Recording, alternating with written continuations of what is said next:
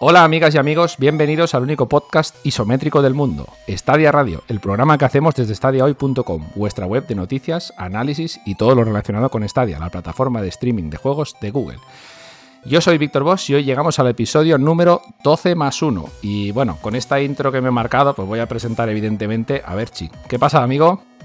Pues muy buenas, vaya pedazo de traidor, ¿no? Porque yo esto no, me lo esperaba, lo llevo a saber y dejo mi sitio y, me voy, pues como si fuese la típica semana que no me toca, ¿no? Pero bueno, aquí estamos, nos tendremos que adaptar a esta perspectiva. Aunque bueno, como ya sabéis vosotros mismos, yo ni siquiera lo estoy viendo en, en, el mundo real, ¿no? Yo estoy grabando el podcast ya desde mis flamantes Oculus Quest 2, así que yo de isométrico nada, yo de aquí no me bajo. Tu hombre máquina, ¿no? Eso es. La vista, la vista es virtual.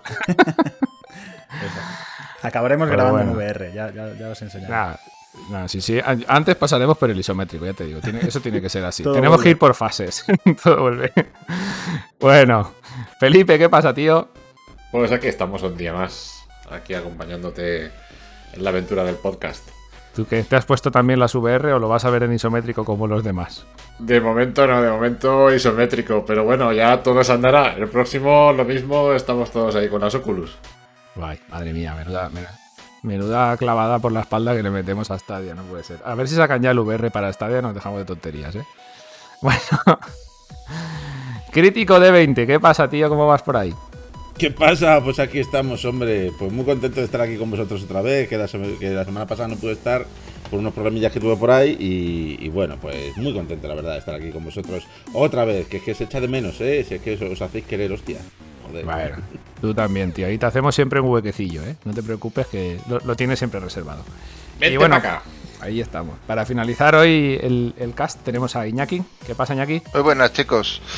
Me encanta ver a Alberto preparado para ver la, la BlizzCon. Que para eso la daban en VR. Me encanta. El que es fan de Blizzard, perfecto. Que conste que yo, que conste que me la mí, ¿eh? O sea, yo no me gusta BlizzCon, o sea, no me gusta la BlizzCon ni Blizzard, pero si me pones algo en VR, yo me lo veo. O sea, tú ponme lo que el viento se lleva en VR, que yo me meto y lo veo. O sea, no...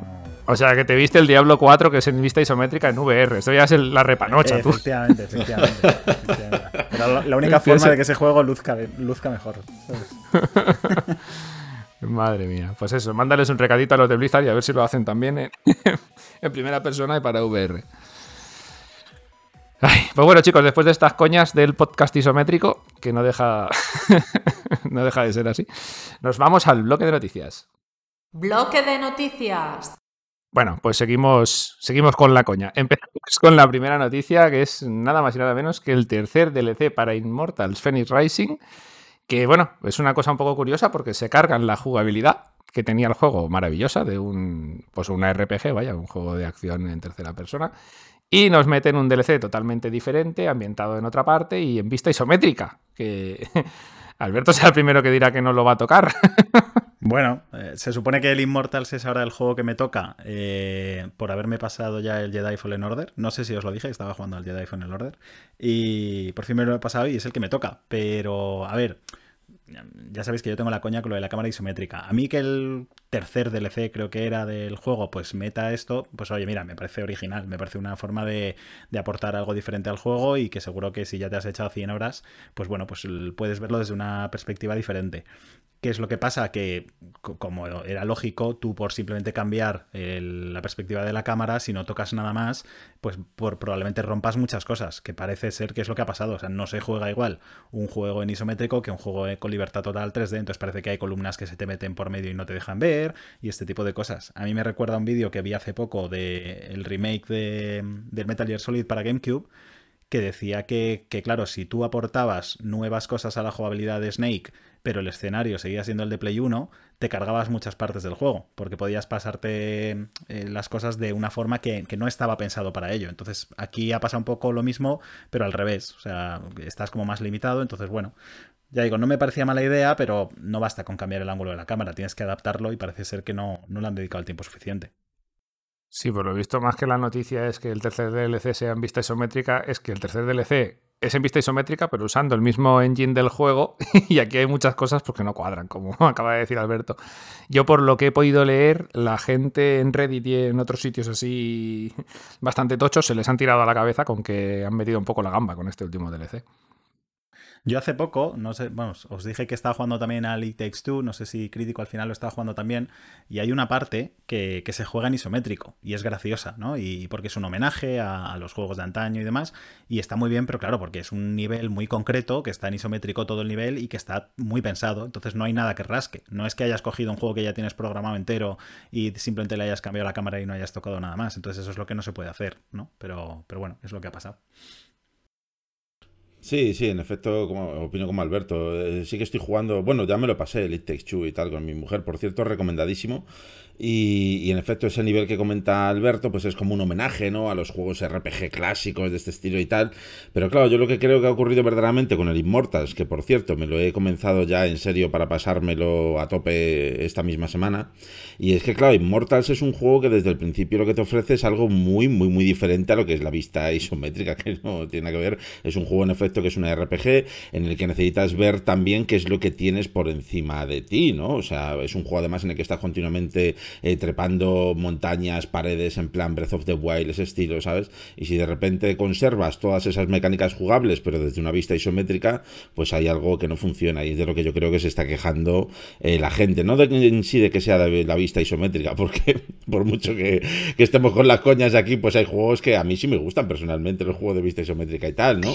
Recuerdo yo que sé, Baldur's Gate, Baldur's Gate, Pillars of Eternity, los Divinity, son la hostia, no sé, ese tipo de juegos pero claro, coger Immortals y, dejar las mismas mecánicas, pero simplemente cambiando la cámara, pues es lo que yo creo que no funciona. Sin haberlo probado, ¿eh? que yo no he probado el DLC, pero he visto vídeos y tal, y sí que he visto cosas que, chocan. Y en efecto, cosas que se te meten por delante de la cámara, que no te dejan ver eh, y, que, no debe de funcionar bien eh, con el mismo tipo de juego, ese tipo de, de vista. En este caso, yo creo que, bueno, para ser el cierre del último DLC, que debería ser, ¿no? Pues lo más épico, la, la guindita del pastel, ¿no? Lo más sabrosón, pues me, lo creo que le han cagado un poquete, a lo mejor.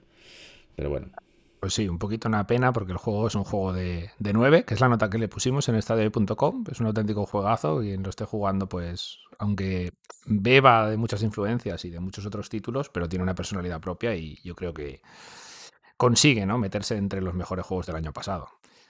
Pero bueno, si terminan con este DLC, pues así, pues no sé. Eh, ya sabemos que Ubisoft de esto quiere hacer saga y igual no deja un buen, como he dicho, crítico, un buen broche, ¿no? De final, una guinda un poco amarga. Va, pasamos a la segunda noticia, va. Eh, ya tenemos disponible en la Stadia Store Judgment, este spin-off de la saga Yakuza, eh, otro juego de Sega que nos llega a Stadia y este con una pinta realmente increíble, la verdad. Estamos, yo creo que, si no todos, casi todos los que estamos aquí con ganitas.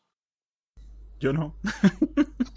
Por eso he dicho, por eso he dicho casi todos. Parezco, parezco un hater, de verdad, ¿eh? No, pero no sé, a ver, los Yakuza siempre me ha gustado ver los trailers y demás porque gráficamente está muy bien y, las caras, sobre todo de los personajes, están guay, pero no me, no me llama ese tipo de juego. Me gustó mucho Shenmue en su día, pero no sé, es un estilo de juego que ya no me, no me llama tanto. Y aparte me, me parece un poco raro el, el tema de cómo mezclan lo que es cómo funciona el juego en sí pero luego los, los combates que, tienen, ¿no? Que no, me parece que encajen mucho con el estilo de juego, pero sé que sé que está muy bien, ¿eh? Y el Judgment me llamaba más por el tema de que creo que, está como más apartado, ¿no? No sé si es que es un spin-off o una precuela o no sé qué, o sea que no hacía falta que hubieses jugado a los anteriores y, me pensé en plan de, bueno, venga, pues igual salto con este, pero bueno, un poco lo de siempre, pues con el tiempo limitado que tenemos, eh, tengo mucho otro que me apetece más a lo que jugar antes.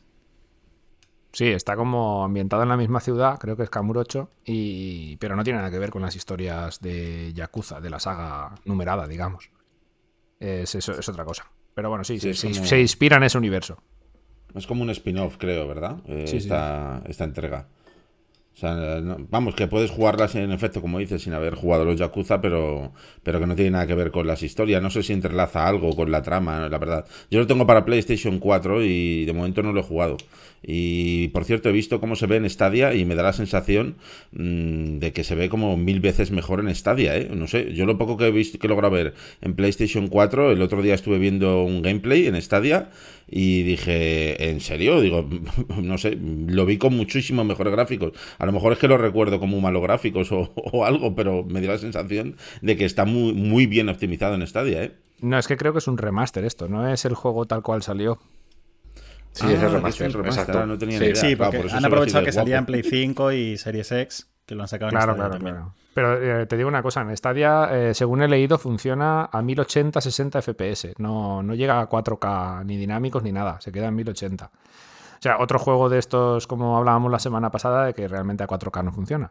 Pero bueno, se ve de puta madre por los vídeos que van ya rodando por ahí. Y bueno, dentro de poquito lo tendremos seguramente para hacer el análisis, así que podremos dar nuestras opiniones con más, con más veracidad, porque lo veremos nosotros mismos. Así que eso, yo, yo sí que lo tengo ganas de darle, la verdad. No, no me he metido nunca con la saga Yakuza, pero igual este es bueno para empezar, porque como hemos hablado, no tiene nada que ver con la saga, ¿no? Es como meterse con el 6, que dices, hostia, esto ya lleva mucho, mucho rodado, ¿no? Y, Me parece a mí o el, o el Judgment es más, más accesible que los otros. Hostia, pues no sé si en el tema de dificultad o de tal será mucho más fácil o más accesible, que dices tú, no lo sé. Creo que este llega en español, tiraba la, la traducción en español, que los demás creo que no, hasta el Kiwami, uno de estos últimos, no tenían la traducción en español. Es que No, uno de los mayores los problemas no que tenías cuando jugabas a los Yakuza es que o controlabas un poquito inglés o a veces te perdías en el hilo de la historia. Y luego, claro, en el desarrollo olvídate. Entonces, pues bueno, yo el que venga en castellano, la verdad es que es algo bastante agradecer a Sega. Sí, para, para un Pues juego sí. donde tienes que leer tanto, pues sí, ¿no? Porque está, eh, aquí la historia principal, tú eres un investigador privado que tiene que investigar unos crímenes, entonces vas a estar hablando con un montón de NPCs todo el rato. ¿Me estás si diciendo, Víctor, que, viene a competir con Discollision? Lo estaba pensando yo. ¡oh! Pero con combate y a lo japonés. Bueno, hombre. Entonces mejor. Nada, hombre, nada. Nada. El Disco Elysium es en, vista isométrica, o sea, no puede competir nunca con, con Yakuza. Vie- Viene en papel, el Disco Elysium viene en papel. Viene en papel. Oye, por cierto, Elige- ¿no molaría que sacasen el Street of Rage 4 para Stadia? Hostia, tío, ayer lo estuve. También. Lo he jugado con Pues mi sí, hijo, nada. El Street bien, of Rage 4. Eh, molaría un huevo, tío. Las cosas como son. Y no creo que sea un Ya. juego que debiera ser tan complicado de hacer el por, digo yo. Que va, que va, que va, que va. Este juego es muy cortito, tío. Es una lástima, ¿eh? Pero bueno. No tenemos muchos beatemaps, ¿no? En Stadia. El Scott Pues- Pilgrim ese y no sé. y- Creo, creo que solo el Scott Pilgrim de ese estilo, de beat'em ups así. la- Bueno, va a llegar el, el DJ Bob el silencioso, pero de aquí a que llegue todavía no tiene ni fecha, o sea que. Pero sí, molaría, molaría alguno más. El estilo, hombre, el of Rage, desde luego, es un, uno de los mejores, vaya.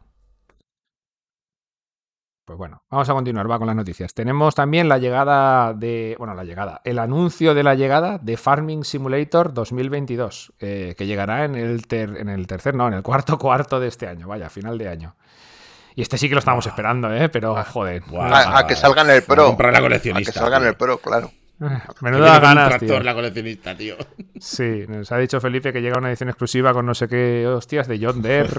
o sea, la, la puta caña, ¿eh? Sin, sin menospreciar al mundo de, de los labradores, ¿eh? Pero claro, esto es un poco de nicho, un poco no, esto es de nicho, de nichorro. Yo, Nada, Pero te bueno. puedes, puedes preparar tu, tu planta vinícola ahí con, con este juego, el Farming Simulator y el otro que iba a salir de El Winemaker Simulator. el que Estamos yo, sembrados en Stadia. yo lo de esta saga os prometo que, que no lo entiendo, ¿eh? que, que aguante tanto. O sea, porque yo luego pienso en que la generación de PlayStation 4 nos tiramos como 4 o 5 años sin un solo juego de tenis. Por ejemplo, ¿no? Que es, que es un deporte que a pri- a a priori, pues oye, tiene su público y demás. Y hasta que saliese- salieron por fin el AO de tenis y el Tennis World Tour, hubo años que es que no había juegos de tenis. Y sin embargo, macho, los de Farming Simulator, año tras año, sacando su nueva entrega. Yo no sé quién juega estos juegos, de verdad. Y luego la gente que lo, que lo prueba dice que está muy bien.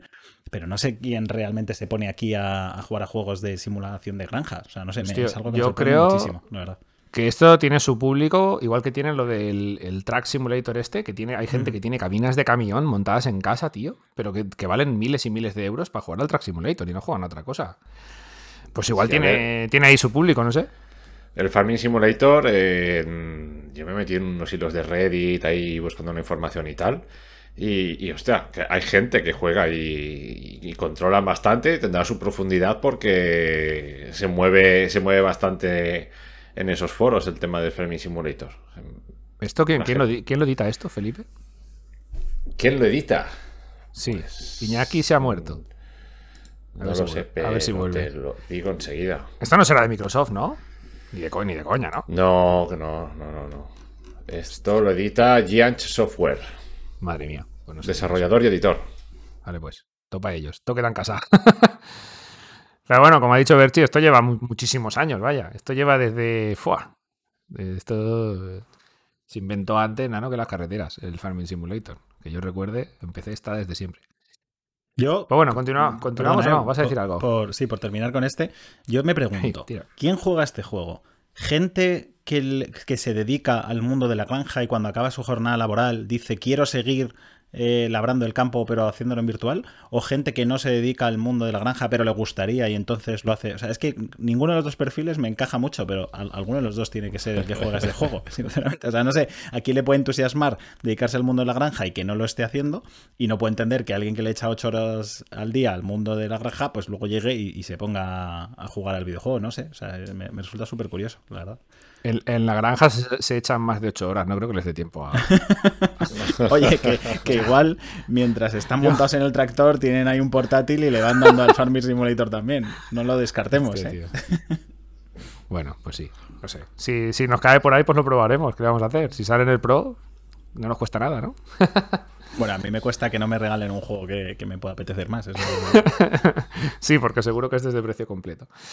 Bueno, continuamos, va, ahora sí. Eh, bueno, eh, el parche de Load Riders, que se supone que viene a arreglar los supuestos fallos que tiene en el inventario y algunas cosillas más, pero que por lo que a mí me consta no viene a arreglar lo gordo, que es que, que tiene una inconsistencia en el gameplay brutal. eh, o sea, el frame rate es horroroso, aquí hay un montón de fallos gráficos y de cosas bastante chungas, por lo menos en la versión de Stadia. Bueno, aunque también me consta que las demás también. Si no tienes un PC como con una buena graficorra, eh, este juego va bastante mal.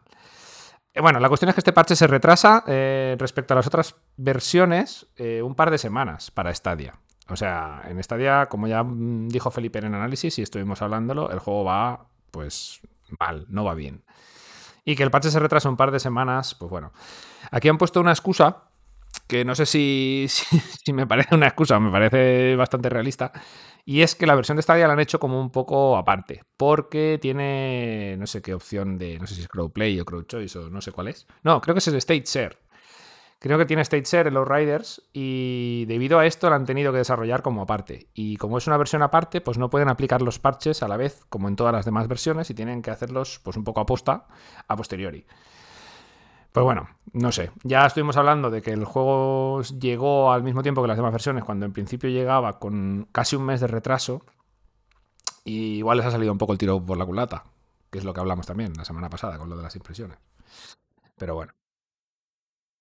No lo sé, yo creo que también al final priorizarán un poco pues, por número de usuarios por plataforma. Quiero decir, al final si Stadia tuviese no sé cuántos millones de usuarios de Outriders y las otras plataformas tuviesen menos, pues seguramente la que primero arreglarían se- sería la de Stadia, obviamente. No lo sé. Me imagino que irán por ahí los temas. Pero bueno, de todas formas estamos en lo de siempre, el lanzamiento de juegos que vienen medio rotos y, y por arreglar. Mm, Sí, sí. No, no nos cansamos, ¿eh? Llevamos ya, ya no, ya no solo en Stadia, antes de que existiera Stadia ya teníamos este mal, ¿vale? Llevamos ya, pues yo diría que dos generaciones así. Empecé toda la vida, prácticamente. que los ports salen sin arreglar, salen mal, con defectos, con fallos, con cositas, que después, pues bueno, empecé tenemos la suerte de que hay una comunidad modder enorme y que cualquier juego, por poca gente que lo juegue, siempre hay gente que arregla pues los fallos que tienen los desarrolladores, ¿no? Siempre recordaré, creo que ya lo dije en un podcast, el, el Dark Souls 1, cuando salió en PC, que llegó bastante mm, después de salir en consolas. Tenía, no sé si era un bug en la resolución y no lo arreglaban, no lo arreglaban y no sé si fue al día siguiente o, o en dos días o algo así, un modder lo arregló. Totalmente, vaya, que el juego iba como el puto culo y al día siguiente, gracias a este chaval, pues el juego iba perfectamente. Y la gente de Front Software pues estuvo como un año sin tocarlo, ¿no? Pero bueno, esto en Stadia pues no nos pasa, ¿no? Si el juego viene mal hasta que no lo arreglan ellos, pues a comer a comer no se falló. Por lo que decías de los Riders, eh, Cyberpunk eh, también ha pasado un poco más de lo mismo, ¿no? Los, los, primeros parches, sobre todo, salieron para las otras plataformas, en Stadia se retrasaron bastante, ahora parecen que ya van más a la par, incluso no sé si se ha llegado a publicar alguno, alguno de los parches prácticamente al mismo momento, no sé. Bueno, desde People Can Fly, que son los desarrolladores de, de Riders, Creo que ya comentaban, ¿no? Como pusiste la noticia, Víctor, que, están trabajando en ello y que lo que pretenden es unificarlo todo para que luego sea todo más estandarizado o algo así. Sí, sí, sí. sí, sí. Esa es su idea, ¿no? Que una vez eh, acaben con los errores más gordos, lo que viene sería ir, ir, ir arreglando los pequeños fallitos o los parches que vayan arreglando para que el rendimiento sea mejor, pues que vaya saliendo a la vez en todas las plataformas. Pero bueno, desde luego, por ahora están tardando para Stadia más de lo que nos gustaría, eso sí. Pues bueno, vamos a pasar a, las tres noticias así gordas de la semana. ¿eh? La más gorda de todas, la doy la primera.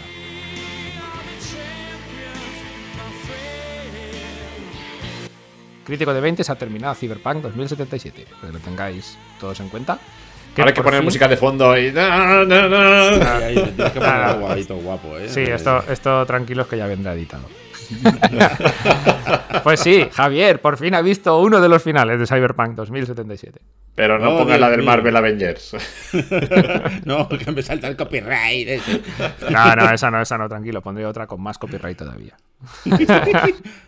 Por fin, ya era hora, macho, ya era hora. Jolín. Y ahora me arrepiento, y ahora me arrepiento porque me he dejado un montón de misiones pendientes y a pesar de que Cyberpunk, una vez que te lo pasas, el juego lo que hace, por si alguien no lo sabe, es como que te regresa de nuevo a antes de comenzar la misión final, porque hay una misión final en la que antes de comenzar el juego te dice, a partir de aquí no hay punto de retorno, o sea, si comienzas esta misión ya tienes que tirar para adelante y punto, ¿sabes? Y, el juego como que te devuelve ahí de nuevo, ¿no? Y puedes pues, perderte por Night City, completar las misiones que te dé la gana que te hayas dejado y hacer prácticamente lo que, te, lo que tengas pendiente. Pero claro, para mí no es lo mismo, ¿no? Porque yo me he acabado el juego, ¿no? Mm, ha pasado ahí una serie de cosas que no voy a comentar y claro, yo como que regreso, ¿no? Y, no sé, ya no, no es lo mismo, no tenía que habérmelo pasado, hostia. Te sientes vacío. Tiene... mis cosas. Tiene una explicación, Javier, a ver, sin spoilear mucho, eh, depende de qué misiones secundarias hagas, eh, tienes unos finales, un final o otro, ¿no? Entonces yo creo que te mm. dejan esta puerta abierta al final para que tú puedas ver los demás finales sin tener que meterte 40 horas hasta llegar a ese punto. Creo yo que ha sido por eso, ¿eh? Claro, sí, sí, sí. Ah, la misión final es larguita, ¿eh? Yo creo que por lo menos te dura ahí una horita larga, dos casi, ¿no? Sí, la misión final. Pero bueno, sí, sí. Bueno, por esto tenemos un, por eso tenemos un estadio oyente que está buscándote por ahí y no te encontraba. No voy a spoilear nada, pero bueno, luego al final cuando veamos los, cuando escuchemos los audios y el buzón del estadio oyente, veremos quién tienes por ahí detrás de ti. Vaya, vaya, vaya. Nada, Nunca sabes... estoy sentado junto a Hideo Kojima, que está también por ahí en, Cyberpunk. Estoy ahí tomando una copa En el hotel, en el hotel este. Está en un hotel, el cabrón está en un hotel ahí tomándose algo. Contando movidas de las suyas. Sí, sí, sí. Pues sí, me lo he pasado, me lo he pasado. Bueno. Viva yo. Vale, va. continuamos con CD Projekt y Cyberpunk. Eh, y bueno, yo creo que dije la semana pasada que íbamos a hablar de Cyberpunk en este podcast, ¿no? Pues bueno, aquí lo tenemos, ¿no? Esto pasa siempre. La semana que viene volveremos a hablar de Cyberpunk. Bueno, eh, Cyberpunk eleva los beneficios de CD Projekt Red a máximos históricos. Pues esto pues era de esperar, ¿no? Si, si, si, cogemos su, que su último juego lanzado fue en el año 2015, The Witcher 3, eh, que sigue vendiendo más o menos bien, ¿no? Eh, la noticia saltó esta semana también de que había llegado a 30 millones de copias, que está muy bien. Pero bueno, Cyberpunk se ha metido unas 13 o 14 millones, según creo que 13 y medio o 14. 8 millones solo en reservas. O sea que los beneficios netos de este año, mm, en lo que vienen a ser ingresos por juego, eh, CD Projekt Red pues ha triunfado. Aunque después en bolsa se pegó la gran hostia por todo el tema este de PlayStation, que lo. Bueno, que retiraron el juego de PlayStation Network. De la Store, vaya, de PlayStation. Eh, pues bueno, eh, en el balance, por lo visto, ha sido positivo.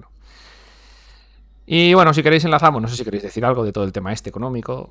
Bueno, yo solo decir que, como con tantas otras cosas, eh, y se podría aplicar a muchas de las cosas que se dice de Stadia, el ruido que se hace en Twitter y en general en redes sociales realmente no es reflejo de lo que sucede en la realidad, ¿no? Porque cualquiera habría dicho eh, que todo el mundo está devolviendo copias del Cyberpunk, que esto era una catástrofe y demás. Y al final eché las cuentas y creo que salía que solo el 0,23% de la gente que había comprado, vamos, de todas las ventas totales hasta ahora de Cyberpunk, habían solicitado una devolución, porque hablaban de 30.000 solicitudes de devolución, ¿no? que no es nada comparado con los 13 millones que han vendido, con lo cual pues bueno, pues lo dicho, igual que en nuestro círculo podemos pensar que todo es hate eh, frente a Stadia, pues igual luego no es tanto así. Igual pasa luego lo de siempre, que los que realmente están disfrutando del servicio son gente más callada, que no se molestan ir a redes sociales a decir lo encantado que está con algo. Y, bueno, personalmente, eh, ya digo, no es yo que tenga cruzada contra CD Projekt ni nada, pero a mí me entristece un poco, o yo que sé, me da algo de rabia que una gente que ha lanzado un juego en las condiciones en las que ha salido eh, haya dado igual y se hayan forrado igualmente, ¿no? Que luego el juego será muy bueno y demás, pero yo creo que objetivamente a los usuarios de Xbox One y PlayStation 4 se les ha semi-engañado un poco, ¿no? Y que aún así pues no haya pasado nada más y hayan vendido igualmente a las puertas, pues bueno, es lo único con lo, que me quedo. Yo sigo esperando a, jugarlo en Stadia cuando esté un pelín más pulido y, y, ya daré mi opinión del juego en sí, pero la estrategia y cómo se ocultaron ciertas cosas pues sigue sin parecerme bien luego que no. Yo creo que no. Mm, con lo mal que lo han hecho, no se merecían este volumen de ventas. Pero bueno, al final había tanta, tanta espera, tanto hype, ¿no? Sobre Cyberpunk. Que mucha gente, pues yo estoy seguro de que lo compró para PlayStation 4, lo tendrá en la estantería y lo metería el día 1. Lo habrá metido, supongo que con cada parche, con la esperanza de poder jugar y lo habrá vuelto a meter en la caja, ¿no? Es una pena. Por suerte en Stadia, aunque el juego está lleno de bugs y todo esto, ya sabemos que salió, entre comillas, la mejor versión posible.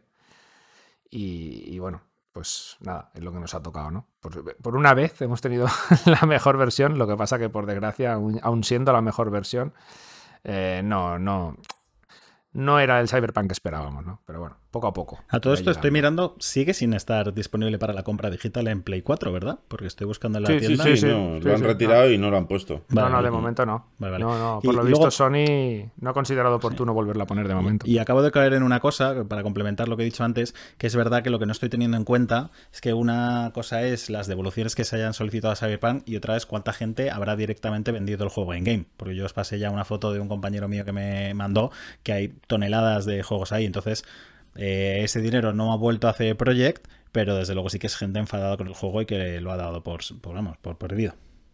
Bueno, pero para ellos es una venta. Que es, lo, malo. es, lo, malo, ¿no? Que es una venta, aunque después se vaya a una estantería de juegos de segunda mano, a una estantería de un propietario insatisfecho, que no sé qué es peor. Eh, es una venta, ¿no? Y ellos en la, en la reunión de, de, accionistas, que es de lo que vamos a hablar ahora mismo, pues claro, se jactan de 14 millones de copias o las que sean y pa'lante con el carro.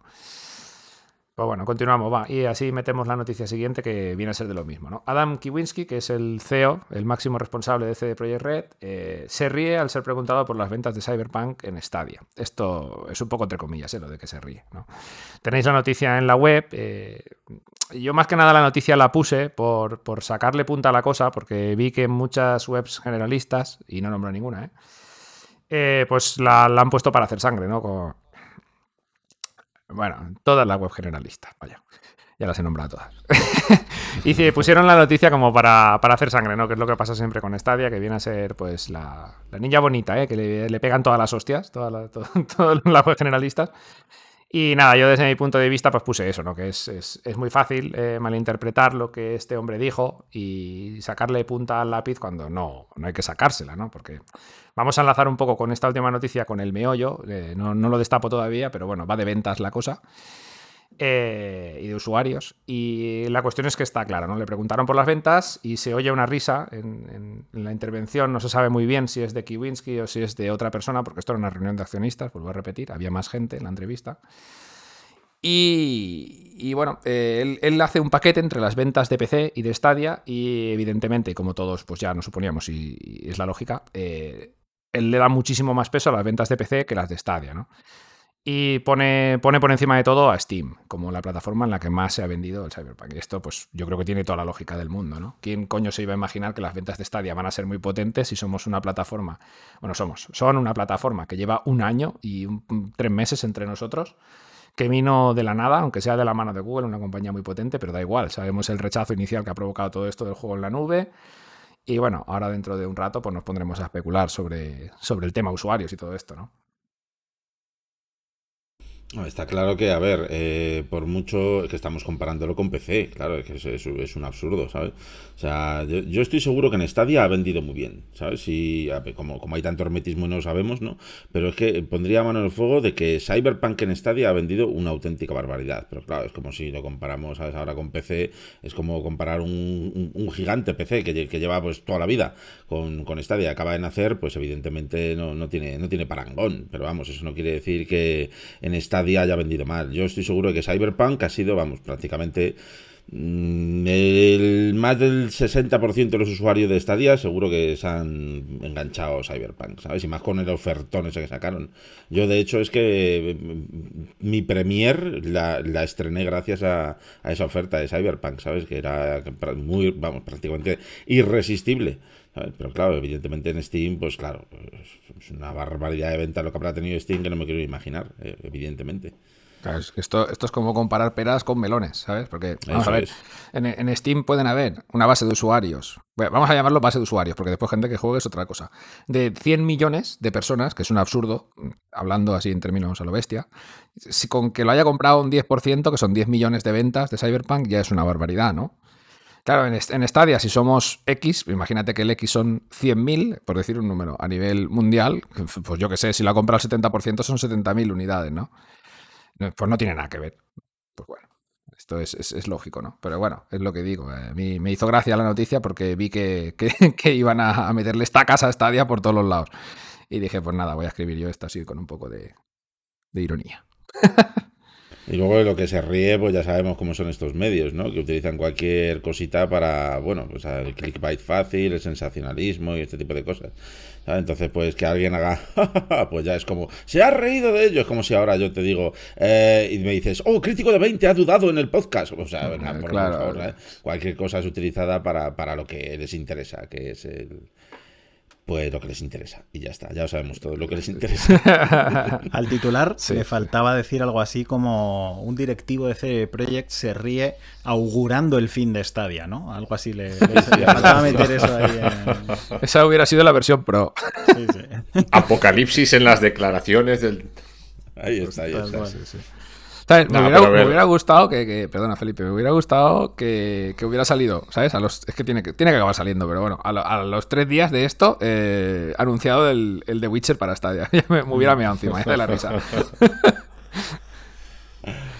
sí, sí. Vale. Di, Felipe, ¿no querías apuntar algo? Nada, no, bueno, simplemente quería comentar pues que al final también las declaraciones no son nada del otro mundo, es lo, lo, lo que se espera, ¿no? De, al final es una plataforma que está que está en evolución, ya no una plataforma en sí, sino un, una forma de jugar, ¿no? No solo por Stadia, sino por todos los servicios de cloud gaming y que está, pues, pues están haciendo y obviamente los números nunca van a ser los mismos. Eh, no te puedes esperar otra, otra respuesta en cuanto a tipo de ventas de Stadia, de otras plataformas. Entonces, bueno, nada nuevo y, y lo que estabais comentando, pues muy fácil coger, coger ese fragmento y, y sacar punta de eso, pero bueno. Pues sí, si queréis, enlazamos ya con el meollo y así seguimos con la cuestión de usuarios y ventas y todo este, todo este rollito. El meollo de la semana. Pues bueno, ya, ya en el meollo nos hemos, nos hemos puesto una meta un poco chunga, así que, bueno, paso a comentároslo y a ver, qué, a ver a qué conclusión llegamos. Nos hemos puesto la meta de intentar hacer una estimación de los jugadores totales que pueden haber en Stadia. Y esto. Tenemos un meollo por partida doble. Esta es la primera parte, ¿vale? Eh, es un poco chungo y ya nos imaginamos, o os imagináis todos. ¿Por qué? Porque Google no da datos de nada nunca los ha dado, ¿no? De nada me refiero a de nada que tenga que ver con Stadia, ni de cuántas unidades de Premiere ha vendido, ni de cuánta gente está suscrita a su servicio, ni de cuántas unidades de cada juego se han vendido, nada, o sea, nada de nada de nada. Y como ya dije en otro podcast, nosotros nos hemos intentado poner en contacto con varias fuentes y, y hemos visto que, que, todas ellas están atadas de pies y manos en cuanto a lo que se refiere a hablar con Stadia, ¿no?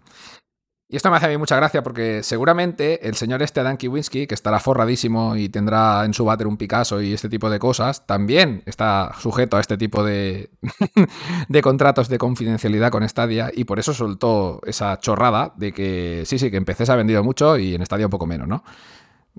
Pues sí, porque no puede decir otra cosa, acaba de decir este hombre, ¿no? Eh, tú cuando firmas un contrato de confidencialidad, seas quien seas, pues te tienes que atañir a él y ya está. Es lo que hay. ¿no? Entonces, bueno, con la cuestión que era lo de la estimación de jugadores totales. Eh, hemos encontrado una tabla que hace una especie de extrapolación de los usuarios. ya- es un poco chorra todo, ¿no? Pero bueno, por hacernos una ligera idea de la cantidad de consolas vendidas de una plataforma y los usuarios en Reddit de- del subforo general de esa plataforma, ¿no? Haciendo unos cuantos cálculos y, bueno, sin irnos muy, muy allá, eh, este- esta persona que hace todos estos cálculos llega a la conclusión de que pueden haber sobre un millón de usuarios de Stadia. Y a mí me parece una cifra un poco, un poco no, bastante alta. Eh, por muchas razones, pero bueno, no sé qué opinaréis vosotros. Eh, a ver si, si tengo aquí la tabla y podemos verlo. Más o menos a este hombre le sale de que si hay 109, más o menos, esta, tabla ya tiene, tiene un pelín de tiempo, no está actualizada al 100%, pero bueno, podríamos aumentar estas cifras un poquillo. Si hay 110 millones de PlayStation 4 y 3,2 millones de usuarios en Reddit, pues le sale un ratio, ¿no? Si hay 44 más menos 3 millones de Xbox One y 2 millones de usuarios en el foro de Reddit, pues le sale un ratio muy parecido, un poquito más elevado, pero parecido al de PlayStation. Y haciendo el mismo cálculo para Stadia, le sale que pueden haber, mm, pues más o menos, entre 0,7 y 1,3 millones de usuarios en Stadia. Que ya digo, a mí a priori me parecen muchos. Para ser una plataforma con tan poco tiempo y con tanta reticencia de entrada y con tanta, tantos problemas, digamos, en su inicio y todo lo que ya sabemos todos, ¿no? que hemos hablado mil veces en este podcast. Y bueno, eh, antes he estado hablando con Felipe y me ha comentado a ver si podíamos hacer una pequeña estimación ¿no? en España de que cuántos usuarios podrían haber y la verdad es que a mí no me sale, no me sale esa estimación por usuarios en Reddit ni en ningún otro foro porque la, la comunidad está un poco disgregada, ¿no? La comunidad está de aquí en España y no encontramos una fuente, digamos, donde estemos todos. Eh, entonces, a mí, ah, ojimétricamente, me saldría que no seremos más de 3 o 4 mil personas eh, activos. Activos me refiero, pues que tengamos presencia en, en redes, en foros, en historias y en todos estos temas. Como ha dicho Alberto antes, fuera de ahí, pues puede haber muchísima gente, muchísima, más incluso de los que sí, de los que sí estamos metidos, de que no digan nada y sean súper felices con su, con su suscripción a Stadia. Entonces, no sé qué opináis vosotros de estos números, si os parecen realistas, si os parece una aberración. A ver, yo el problema que le veo a esto es que como además estamos manejando números que no, que no es, vamos, es, es tirar el aire a ver qué sale. creo que hay varios especulación pura y matices. dura. Creo que hay varios matices. El primero, estás hablando de Reddit. Reddit es un foro en el que no entro ni yo. Y mira que yo soy una persona más o menos joder, técnica, friki y demás, pero que es, es algo que nunca me ha llamado, meterme en Reddit. Eh, no quiero decir que eso sea lo que haga la mayor parte de la gente, pero es como si me dijeses que estás intentando medir el número de jugadores que tiene el Candy Crush por el número de seguidores que o de gente que habla del Candy Crush en Reddit. Es decir, la gente que juega al Candy Crush en móvil no es gente que luego se va a Reddit a comentar sobre el Candy Crush, creo yo, ¿eh? Eh, Stadia, siempre hemos comentado que es una plataforma que te pone las cosas tan fáciles que está eh, pensada para llegar a esa clase de gente que no es la que se compra un PC Master Race o la que se gasta 500 euros en una consola y demás. Eh, eso por un lado, entonces no creo que el comportamiento del usuario medio de Stadia sea el mismo que el de gente de consolas o, o de PC, con lo cual basarse en Reddit para intentar calcular los usuarios me parece un poco raro. Por otro lado, habría que definir qué es usuario. O sea, si es pues lo que hemos comentado antes de empezar a grabar, si es simplemente cuenta activa, a mí no me parecería nada descabellado, sinceramente, que hubiese un millón o incluso más, porque en el momento que esta día salió, al menos ruido hizo, desde luego todo el mundo lo quería probar, se regalaron meses para probarlo, encima en mitad de una pandemia, y, que, mínimo la gente se metiese en la web y probase 5 segundos para luego decir esto en mi zona me va mal, yo sí que me creo que haya tanta gente, ¿eh?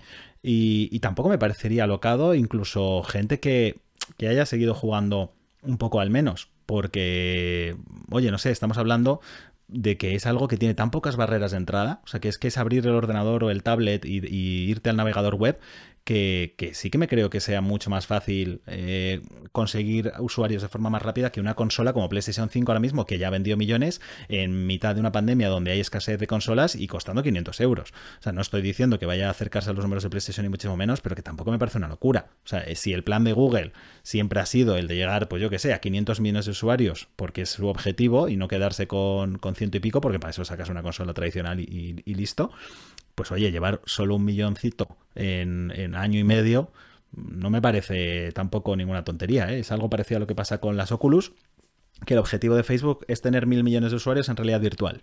Y se sabe que, que, las VR ahora mismo de Oculus, ahora con las Quest 2 están pegando bastante fuerte, pero que rondarán los 5 millones de ventas, no, no mucho más. Y eso después de cuatro años dándole al, al tinglao. Entonces, bueno, oye, no sé, ya digo, esto es tirar al aire, pero que no creo que Reddit sea un, buen sitio para medir. Es lo que hemos dicho antes de Twitter, ¿no? Si por Twitter fuese, pareciese que CD Projekt se la había metido y luego mira, pues a mí me parece que, que medir eh, los usuarios de este por Reddit es muy difícil. Y yo, no sé, ya digo, yo creo que tiene tan pocas barreras de entrada que sí que me creo que, oye, que un mínimo de usuarios razonable sí que tenga, ¿eh? Yo iba, iba a decir un dato, y este es el único que probablemente tengamos. Y es que cuando salió la oferta de Cyberpunk 2077, Google España limitó a 10.000 unidades del videojuego. O sea, a 10.000 unidades del Starter Pack o del... La Premier, la Premier. No, el Premier Pack, perdón. Para poder añadir junto al, al juego. Y se acabó antes de tiempo. O sea, hay, hay, que tenerlo eso en cuenta. Pero eso es, eso es objetivo. Y probablemente será el único, el único número fiable que tenemos de Stadia. Claro. Sí, sí, que sí. se ha acabado. No, seguramente. Seguramente sea ese el único número que tenemos de Stadia. Como he dicho antes, no nos hemos atrevido a hacer una extrapolación de España porque nos parecía un poco absurdo. Pero vamos a ver, teniendo en cuenta este dato, que sí que es verdad, que es real, no me acordaba yo de ese número, pero sí que es verdad, 10.000 unidades del Stadia Premier con, con Cyberpunk se vendieron solo aquí en España. A mí me parece un número muy gordo para ser España. Y digo por qué. Digo por más que nada porque PlayStation vendió, creo que fueron 48.000 unidades en su salida. Supongo porque no habría más disponibles. Todo esto también hay que mirarlo con lupa. Y Xbox Series se quedó en unas 15.000 o 17.000 o algo así. También supongo que por lo mismo, porque no habían unidades disponibles, ¿no? Pero bueno, que el parque de consolas sigue siendo muy pequeño en cuanto han tenido un montón de remesas más. Y, y esto, 10.000 unidades de Cyberpunk, joder, me parece un número muy contundente para ser España. No sé a nivel global esta promoción cómo habrá sido y tal. Pero bueno, ya sabemos que también muchas de estas premier han acabado después en, en Wallapop y estos sí, bueno, sitios, pero ¿no? vamos a ver, es que tú tienes... ya, son, ya son usuarios, ¿no? Son unidades vendidas. Sí, pero escúchame, tú tienes ya un premier y te traen otro, generalmente la gente solo juega en un sitio. Luego hay gente friki como algunos de los que estamos aquí que jugamos en varios, ¿no? Vale, somos bichos raros. Pero eh, no es lo habitual que una persona tenga dos packs o tres packs en casa. Entonces, claro, lo normal es que la gente tenga uno y si te cogen y te regalan uno y tú le puedes vender y el juego te sale por 20 euros, pues bienvenido sea. Y ¿Qué vamos. Es lo que voy a hacer yo con el Resident Evil, básicamente. Claro. Bueno, por, lo, por, lo, por, lo, que está diciendo mucha gente en nuestro canal de Telegram, mucha gente lo, lo va a hacer también, ¿no? Claro, pero aquí luego también hay que tener en cuenta que, que aunque limiten las unidades a, a 10.000, a 50.000, a las que sean, luego ellos pueden cerrar el grifo y decir, mira, hemos, quiero decir, al final no te están dando el dato de ventas real. Sea, puedes especular, pero a lo mejor han vendido 1.000 o han vendido 100.000. Y han dicho, pues bueno, cortamos ahora, ¿no? O hemos vendido 1.000, estamos viendo... Acordaros también que cuando la promoción del Cyberpunk hubo un momento en, el que el, servicio de Stadia se vio penalizado por, el por, la gran afluencia de gente simultánea jugando. Entonces, a lo mejor, si empezaron a ver una sobrecarga, cortaron las ventas de la promoción, también podría ser. Eh, aquí también habría que añadir un, un, apunte ¿no? muy, muy interesante y es que, por ejemplo, por lo que decíamos de usuarios, la base de usuarios de cada plataforma, cuando una persona son los usuarios de consola normal, ¿no? Lo que conocemos ahora como consola, son es una estacionalidad distinta, ¿no? Tú si te compras una PlayStation 5, eh, vas, a, vas a ser recurrente en la PlayStation 5, la tienes en tu casa, no es sí que hay gente que se comprará la Xbox Series, eh, se comprará más consolas, y, pero por norma general lo normal es tener una consola y comparte los juegos para esa consola. En Stadia, como te compras el juego y no requieres de consola, mmm, claro, no tiene por qué de que tú tengas que continuar jugando a Stadia. A lo mejor puedes jugar un juego puntual y no volver a Stadia en, no sé, en años, por ejemplo, ¿no? Eso sería también interesante tenerlo en cuenta. Y, y, nada, me gustaría también añadir por lo que comentábamos de, de, Reddit y que Stadia, en principio Stadia es una plataforma que es muy asequible y puede entrar cualquiera. Yo creo que sí que es verdad, si os dais cuenta, que, la gran mayoría de la gente que accede a Stadia, o por lo menos que nosotros conocemos en las comunidades, son gente de un perfil más, más avanzado, en, por decirlo de alguna forma, en, en el sector ¿no? de los videojuegos. No es algo, no es un perfil más casual, o por lo menos yo lo veo así. ¿No? En edad, ¿no? Somos avanzados todos en edad. Bueno, en edad y, eh, me, refiero a, experiencia en las consolas, que no es algo que sea muy casual de, un chavalín que coja y diga, ay, pues mira, puedo jugar y se meta a jugar, lo descubra y... No, pero esto es lo de siempre, porque no tenemos el Fortnite, macho. Si estuviera el Fortnite estaría todo petado de niños ratas, eso es así. Bueno, también sí. todo llegará. todo llegará, sí, sí. Sí, sí, en efecto es que eh, yo creo que esa la media del usuario de Stadia es, esa, o sea, gente más o menos. Además, yo hice hasta por Twitter una encuesta y más o menos salió igual. Gente de entre, pues eso, 25 a, a, a, 40, 50 incluso, ¿sabes? Eh, y tal. Y gente pues que viene pues de haber estado jugando desde pequeños con ordenadores, con la Play 1, con, con Nintendo. O sea, que hemos crecido en el mundo del videojuego. Yo creo que esa es eh, la media del usuario de Stadia. Y por comentar un poquito el tema de, del meollo, yo sí creo que puede haber ese millón de usuarios y, más, incluso opino como Berchi. Y, y, en España, pues fíjate, yo te diría incluso que a lo mejor yo tampoco uso Reddit, por ejemplo, no, no me he metido en Reddit en mi vida, ni, ni, me interesa tampoco y tal. Y sin embargo, fíjate que tengo, o sea, me gusta y tengo presencia en las redes sociales y tal. Yo mm, creo que además de, de, los usuarios de Stadia, al igual que de cualquier otra plataforma, eh, yo creo que ni el 20% de los usuarios eh, llegan a tener presencia en las, a nivel de redes sociales y tal.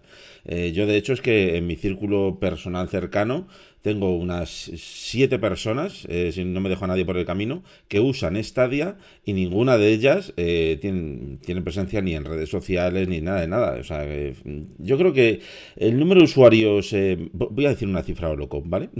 el número de usuarios que creo que más o menos que ronda en España de Stadia, yo creo que supera los, los 15.000, fíjate que te digo.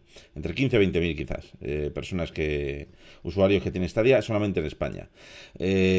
basándome así un poquito además, fíjate, pues en compañeros youtubers y tal, del número de suscriptores que tienen y eso, ¿sabes? Mm, y, ya te digo, yo creo que no llega ni el 20% de, de las personas que, que, dan uso verdaderamente pues en redes sociales como para poder pues contar, contar con ello, ¿no? Yo creo que, que es más elevado el que quizás nos esperemos, lo que pasa es que pues eh, pues, pues como no lo sabemos, como hay tanto hermetismo con parte de Google, pues eh, evidentemente para haber nacido el servicio hace muy poquito, yo creo que, está muy bien. Y fíjate lo que te digo, mm, creo, me da aquí en la patatilla, que está creciendo rapidito y que va a crecer más rapidito todavía, porque además Google últimamente hay que reconocer que a nivel de ofertas y de jueguecitos se está portando bastante bien, la verdad. Bueno, yo, bueno, Felipe, habla, habla, habla tú. yo no soy tan optimista como crítico. Y no voy a decir números porque no ni me atrevo, ¿no? Por, pero creo que hay, que hay menos gente. Sí que es verdad que, que habrá un, tipo de usuarios de, de, que habrá juegos puntuales que les gustará, tendrá acceso, jugará y desaparecerá, lo que comentaba, ¿no? Y luego a lo mejor con el tiempo sale otro juego, pues llegarán, jugarán, desaparecerán.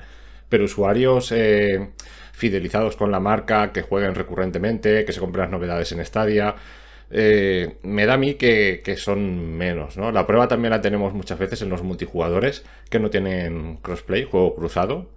Eh, así con títulos de lanzamiento tal, que intentas buscar partidas y en según qué juegos a veces cuesta. Entonces ahí yo creo que es una forma de, de poder hacer un baremo un poco de los usuarios que hay. También creo que sí que coincido con Crítico en lo de que la plataforma está creciendo y muy rápido. Ahí también se vislumbran, eh, bueno, nosotros pues a través de la web y, bueno, todo, todo el curro este que llevamos, podemos ver cosillas y, se vislumbra un crecimiento importante. Y, nada, yo estoy convencido de que es, sí que nos esperan un par de añitos, pero que en un par de añitos esto tiene, tiene pinta de, de que pueda atraer a mucha gente. A ver, yo esto se lo comenté el otro día a mi hermano y demás, porque con él hablo mucho de Stadia. Y yo desde que entré a vuestro grupo de Telegram, que entré a raíz del lanzamiento de Cyberpunk, como un poquito antes como mucho, se ha multiplicado el número de, gente en el grupo por cuatro, ¿eh?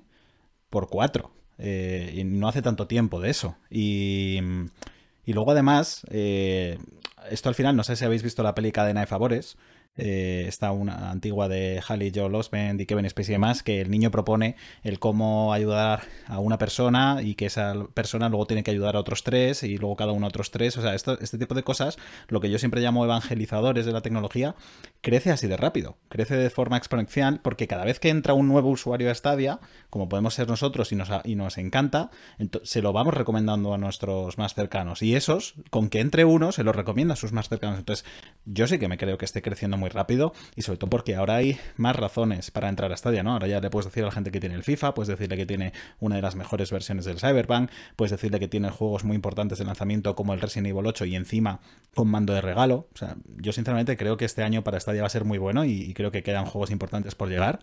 Y, en cuanto llegue el Pro, pues ya sabéis que esto va a crecer como la espuma, ¿no? Pero, pero vamos, yo, yo soy más optimista, la verdad.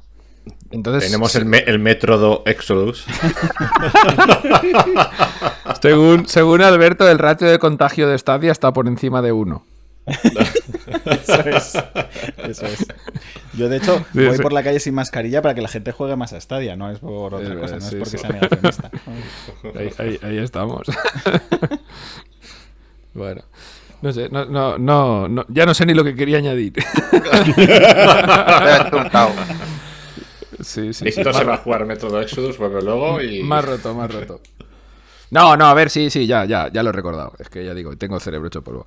Que bueno, que, que, Google no, no, nos diga cifras de ventas y de usuarios y de todo esto, a mí me parece súper lógico. Creo que ya lo hemos hablado alguna vez, porque esto ya le pasó a Microsoft en su momento, eh, cuando, bueno, la famosa guerra de consolas, ¿no? Cuando creo que fue PlayStation 3, Xbox 360, no, vino después, vino con la One, cuando dejó de dar cifras de ventas porque PlayStation 4 le estaba metiendo una paliza en cuanto a ventas totales que Microsoft dijo, mira, vamos a centrarnos en nuestra estrategia y dejarnos de tonterías.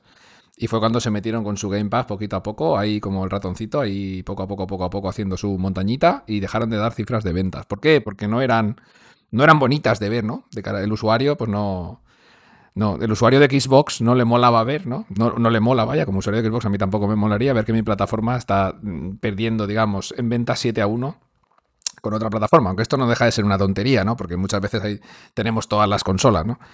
Pero bueno, eh, lo veo lógico en el, en el, tema de Google que no den cifras de ventas porque, porque van a ser unas ventas muy pequeñas en comparación con otras plataformas, ¿no?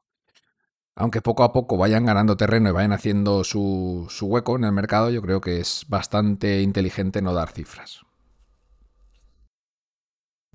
Sí, claro, a ver, ¿para qué, para qué quieres? ¿Qué es eso? No vas a vender, no vas a vender nada. Si tuvieras cifras para vender realmente, y yo creo que la política esa es correcta. Es decir, al final a nosotros tampoco nos interesan los números, eh, más que para hacer el meollo, especular y, ya está. Eh, para jugar no necesitas números. Lo que tienen que hacer es traer juegos, como están haciendo. Yo creo que están en una línea de lanzamientos muy positiva. Están llegando cosas muy chulas, llegan a tiempo y están saliendo generalmente bien. Entonces, nada, hay que tener en cuenta que es un servicio, ya no, ya no plataforma, ¿eh? es un servicio nuevo el, streaming de juegos, o por lo menos que está entrando ahora ya con, fuerza. Entonces, la mejor política que pueden seguir es esa, no dar, no dar cifras, seguir adelante, seguir creciendo y, y poco a poco, pero bueno. Pues sí. aparte que es que si las diesen, tú imagínate los medios eh, lo, que harían. O sea, tú imagínate que cogen y dicen, venga, vamos a decir que Cyberpunk ha vendido en Stadia, yo que sé, 170.000 unidades. Pues ya está, ya tienes a todos los medios haciendo comparativas de mira qué mierda vendió en Stadia y sin embargo en Steam o en PS5 o en... o sea, lo utilizarían para hacer daño. Entonces yo también creo que mejor mm, callar, eh, simplemente eh, pues actuar como están haciendo y y, mira, mejor que palabras, pues eso, acciones, ¿sabes? Al fin y al cabo, yo también creo que hacen bien. Pues sí. Bueno, si queréis enlazamos esto con la segunda parte del meollo, que es un poquito, pues bueno, continuación de lo mismo, ¿no? Eh, lo digo como, como lo tengo escrito, vaya, como una pregunta, que es lo que yo me he planteado, ¿no? Esta, la hemos hecho alguna vez, pero y muchos usuarios nos la han dicho, incluso en el buzón del estadio oyente, varios usuarios lo, lo comentaban. ¿Está Google desperdiciando en la coyuntura actual de escasez de consolas y tarjetas gráficas para hacerse con más cuota de mercado?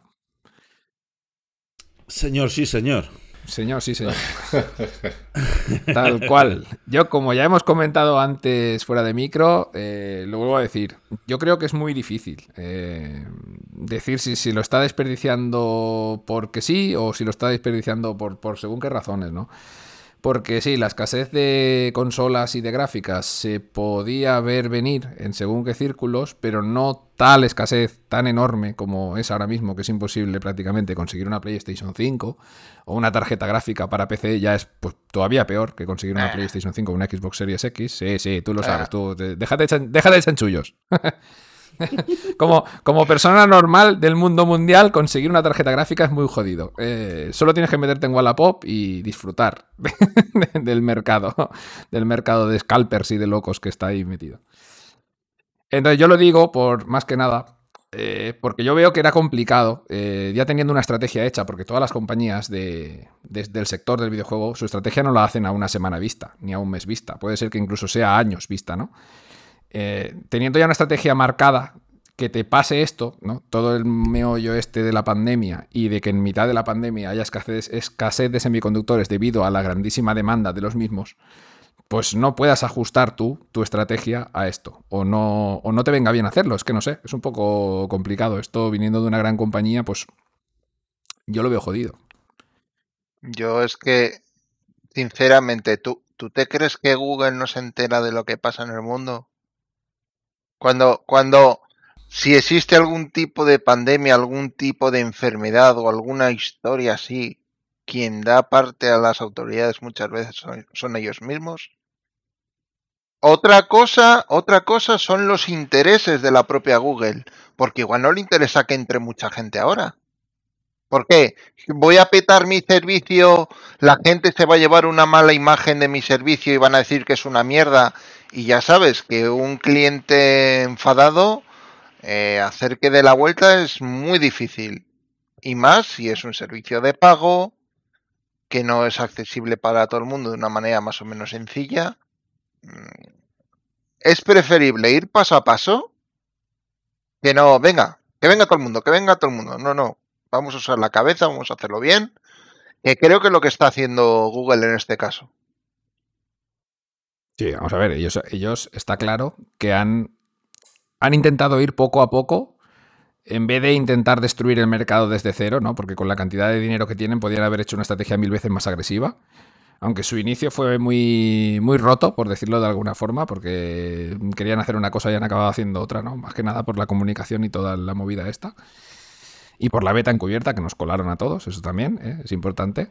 Que no lo sabían ellos ya, que meter una beta encubierta a la gente va a enfadar a una parte muy importante del sector de jugadores. Joder, Aún así, son cosas. Víctor, una cosa, y, y lo siento por cortarte. Hay un, proye- No, no, no. hay un proyecto que tuvo Google hace bastante tiempo, que son las Google Ga- Glasses, que son las gafas Mm. de realidad aumentada. Siguen Es- vivas, ¿eh? Sí, sí, sí, pero a lo que te voy. No abras la caja de A lo que Pandora. te voy. No. ¡Vale, Sac- ejército! Sacaron, sacaron la tecnología antes que nadie, la dieron visibilidad antes que nadie y lo sacaron demasiado pronto. Sí, sí, sí. Entonces, eh, teniendo la experiencia de que metieron la pata en este, en este aspecto, ¿quién te dice a ti que no decían ir más despacio? Total, problema de liquidez Google no tiene. Y igual es mejor dar un paso en firme, pero dar solo uno, no dar dos o tres. Y sabes que Google es, es una pisonadora. En el momento que coja el Sí, bueno. ritmo, eso no lo va a parar esto, nadie. esto es igual que cuando que con Microsoft, vaya. Que cuando decidieron cambiar la estrategia de, de golpe, bueno, cambiaron al CEO, por supuesto, que esto también influye mucho, y cambiaron su estrategia, se basaron en el Game Pass, que empezó como pues como una mierda, ¿no? Poco a poco, vamos a ver, es un servicio que no tenía nada, que no aportaba nada, y poco a poco se ha convertido en un pilar, yo diría, fundamental del mundo gaming, el Game Pass ahora mismo. Yo diría el pilar.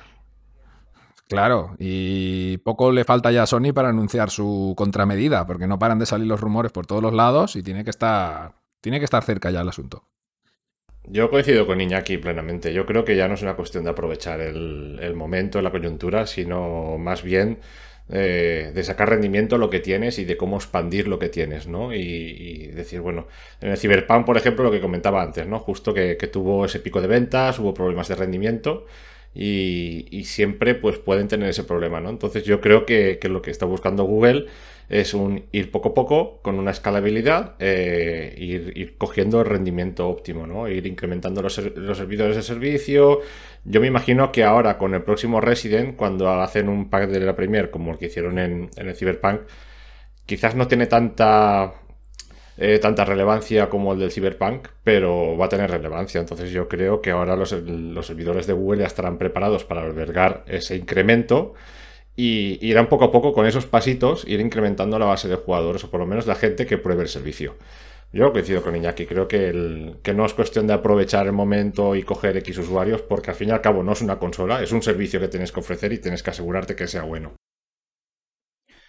Sí, a ver, yo muy parecido a lo que habéis dicho. Eh, respondiendo a la pregunta, creo que la respuesta obvia es efectivamente no lo está aprovechando, es decir, porque podría estar haciéndolo mejor si su intención fuese la de atraer todos los eh, usuarios posibles en el momento en el que estamos ahora. Y como habéis dicho, es que quizá no le interesa, por diferentes razones, porque hay que elegir muy bien al momento en el que traes a un usuario a tu plataforma.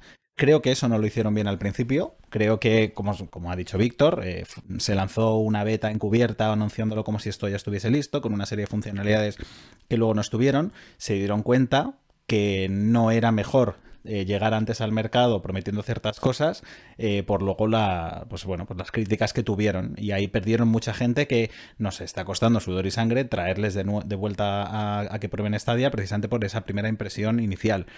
Entonces probablemente hayan dicho, pues mira, lo que vamos a hacer es, pues lo que ha dicho Felipe, escalamos poco a poco y empezamos a meter pues golpes sobre la mesa con lanzamientos importantes. Pues que sale el Cyberpunk, pues eh, hacemos una promoción. Que sale el FIFA, pues ponemos eh, más, más, anuncios. Que sale el Resident, otra promoción. Eh, pero vamos, la forma más fácil de saber que no lo están dando todo lo que ellos quieren es que no, no vemos casi anuncios en Google y YouTube. Yo tuve una semana en la que sí que la verdad es que todos los anuncios que me salían eran de Stadia, pero hace ya un mes que he vuelto a no ver anuncios. Y para Google no hay nada más fácil que, llenarte las webs de anuncios de, de, Stadia. Entonces, si no lo están haciendo, es porque voluntariamente no quieren que de repente, por lo que sea, entren en masa. Que también podría ser, aunque yo no creo que la infraestructura de Google sea precisamente la de Shadow, pero lo que le pasó a Shadow, que Shadow, según ellos, eh, ahora mismo está un poco en coma por, por el éxito que estaba teniendo, ¿no? Les desbordaba el éxito. Entonces, oye, dice, prefiero ir creciendo poco a poco y que todos mis usuarios tengan una experiencia perfecta y que cuando hablen a sus conocidos la experiencia que les cuenten es que sea perfecta, a tener el doble usuarios y que a todos les vaya regular que perder a la mitad de usuarios, que estos no vengan luego, no sé, yo, yo creo que es inteligente y, sobre todo creo que están esperando a tener más juegos, porque al final el, el problema siempre es el mismo, que, que, la gente dice, bueno, ya sí, pero si no tengo el Call of Duty o si no tengo el Pro, si no tengo el, el Fortnite o lo que sea, entonces bueno, pues ya veremos a finales de año, eh, cuando hayan venido esos más de 100 juegos que nos decían que van a traer, si se empiezan a esforzar más por publicitar lo que yo creo que sí, sinceramente. Pero, pero está claro que hay que elegir muy bien en qué momento eh, vas a empezar a, darlo todo para traer a alguien a que pruebe tu plataforma, porque no te va a dar más de una o dos oportunidades como mucho.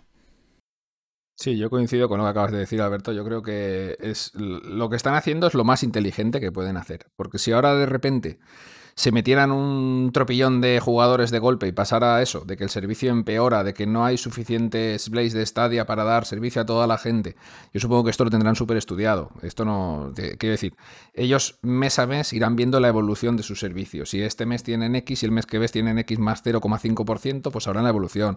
Si cada vez que sale un pepinazo tipo Cyberpunk, pues suben un tanto por ciento, pues sabrán digamos, las blades que tienen y el porcentaje de más que pueden dejar para que el servicio siempre esté funcionando correctamente, no haya ningún problema, porque esto es como todo. Esto tendrá sus mantenimientos y sus historias y nosotros no nos enteramos de nada. Tú pones tu Stadia, juegas y siempre funciona. Si no va bien es por tu conexión, no por sus servidores. Suele ser bueno, así. Bueno, sí, bueno. alguna rascadita ahí por ahí. De hecho, hoy me ha salido el Doom en inglés, ¿eh? Bueno, un pequeño fallo. Yo no quiero decir nada. que aprendas, tío. O sea, son... Te han cambiado el servidor de país. Este, en Stadia escuchan los podcasts y han dicho a Felipe, vamos a hacer que aprenda inglés, vamos, Hombre, pero sí, sí o sí. sí. Ahora, pamba, Doom en inglés. Aún así, yo os iba a decir, si os fijáis, los últimos meses, todos los meses ha habido un gran lanzamiento. Un mes ha salido FIFA, el mes que viene, por ejemplo, sale el Resident Evil 8, y estos meses anteriores ha habido juegos de un cierto nombre que han ido saliendo en la plataforma. ¿Vosotros no creéis que eso está pensado? Que estén sacándolo de forma tan escalonada para ver propiamente el crecimiento de la propia plataforma? Pues sí, hombre, claro. Seguro. Pero vamos, y que se, seguramente se pongan de acuerdo también las propias compañías desarrolladoras. eh, Que eso pasa en las consolas también. O sea, la gente no Hombre, quiere sí. salir en un mes en el que te sale el Cyberpunk. Entonces, si tú vas a sacar el Dragon Quest, que es un juego que ya viene de antes, eh, que tiene tiempo, que había salido en otras consolas, no lo sacas eh, justo a la vez que un pelotazo. Aunque ahora que lo pienso, creo que, creo que salió más o menos a la vez que el FIFA, ¿no? Pero bueno, el FIFA también venía de, de lejos y demás. Pero también se ponen seguramente de acuerdo con ello. O sea, eh, Google será un poco opaca, pero seguramente sí que puedan tener acceso a, en plan, oye, mira, que sepas que este mes esta otra compañía va a sacar este juego, así que ¿qué te parece si trabajamos contigo para que tú salgas el que viene y tú te llevas el protagonista, o sea, el protagonismo? Ahí en la primera interesada sola, es la desarrolladora, vamos. Le compensa retrasar su lanzamiento un mes a, a pelearse con unas ventas de un Resident Evil o, o eso, un Cyberpunk o lo que sea. tam- también sabemos que la mayoría de juegos así gordos vienen a golpe de talonario, que es lo más lógico cuando tienes una, una base de usuarios pequeña, eh, sin saber el número, ¿eh? volvemos a lo mismo. Pero vienen a golpe de talonario. También podría decidir Google, oye, pues tú sales en este mes, tú sales el otro. Pero hay muchos juegos que eso tampoco es decisión de Google, eh, porque sí, porque el juego ya tiene una fecha de salida y sale a la vez, digamos, en Stadia que en las demás plataformas. Es el caso de Resident Evil, ¿no? No, no el caso de Dragon Quest 11, que sí que es un juego que venía de atrás y sí que es más posible, digamos, intercalarlo ahí, ¿no? Eh, teniendo dos conversaciones con Square Enix, le puedes decir, oye, pues no me salgas en enero, salme en marzo, que es mejor mes, porque no vas a tener ahí más competencia y tal. No creo que haya problema, ¿no? Por parte de Square Enix, más que nada porque Google seguramente le habrá pagado un montón de dinero para que ese juego esté ahí. Bueno, es que esto es, es- es bastante complicado, la verdad, todo esto de si está aprovechando o no el tirón, porque aquí hay tantísimos factores que pueden eh, decantar la balanza para que Google haga lo que está haciendo, que por lo que veo aquí todos pensamos más o menos lo mismo, que es lo más inteligente. Eh, no intentar meter un millón de jugadores de golpe y que tu servicio se colapse y al final, como ha dicho Alberto, acabar muriendo de éxito, que no sería pues nada bueno, ¿no? Yo creo que de momento, y salvo esa pillada de dos que tuvieron con el Cyberpunk, eh, más o menos han ido escalando bien y esperemos que sigan así. No creo que Resident Evil tenga nada que ver en cuanto a ventas con el Cyberpunk, pero bueno, quién sabe. Incluso te diría que quién te dice a ti que esto no es un experimento para una vía de negocio eh, al futuro. Recuerda que PlayStation y Sony no tienen su propia plataforma para hacer el juego en streaming. ¿Quién te dice a ti que no ofreces después para jugar Play, pero, o sea, la gente de Play para que pueda jugar a través de los servidores de Google? Buah, eso lo vamos a tocar en el off topic. Servidores. Ya, no, bueno, Eh, pero ojalá, es que pero creo, creo que no. ahora- Sí, pues parece que, que tiene muchas novias por ahí, otra compañía que ahora hablaremos ahora después en el off topic.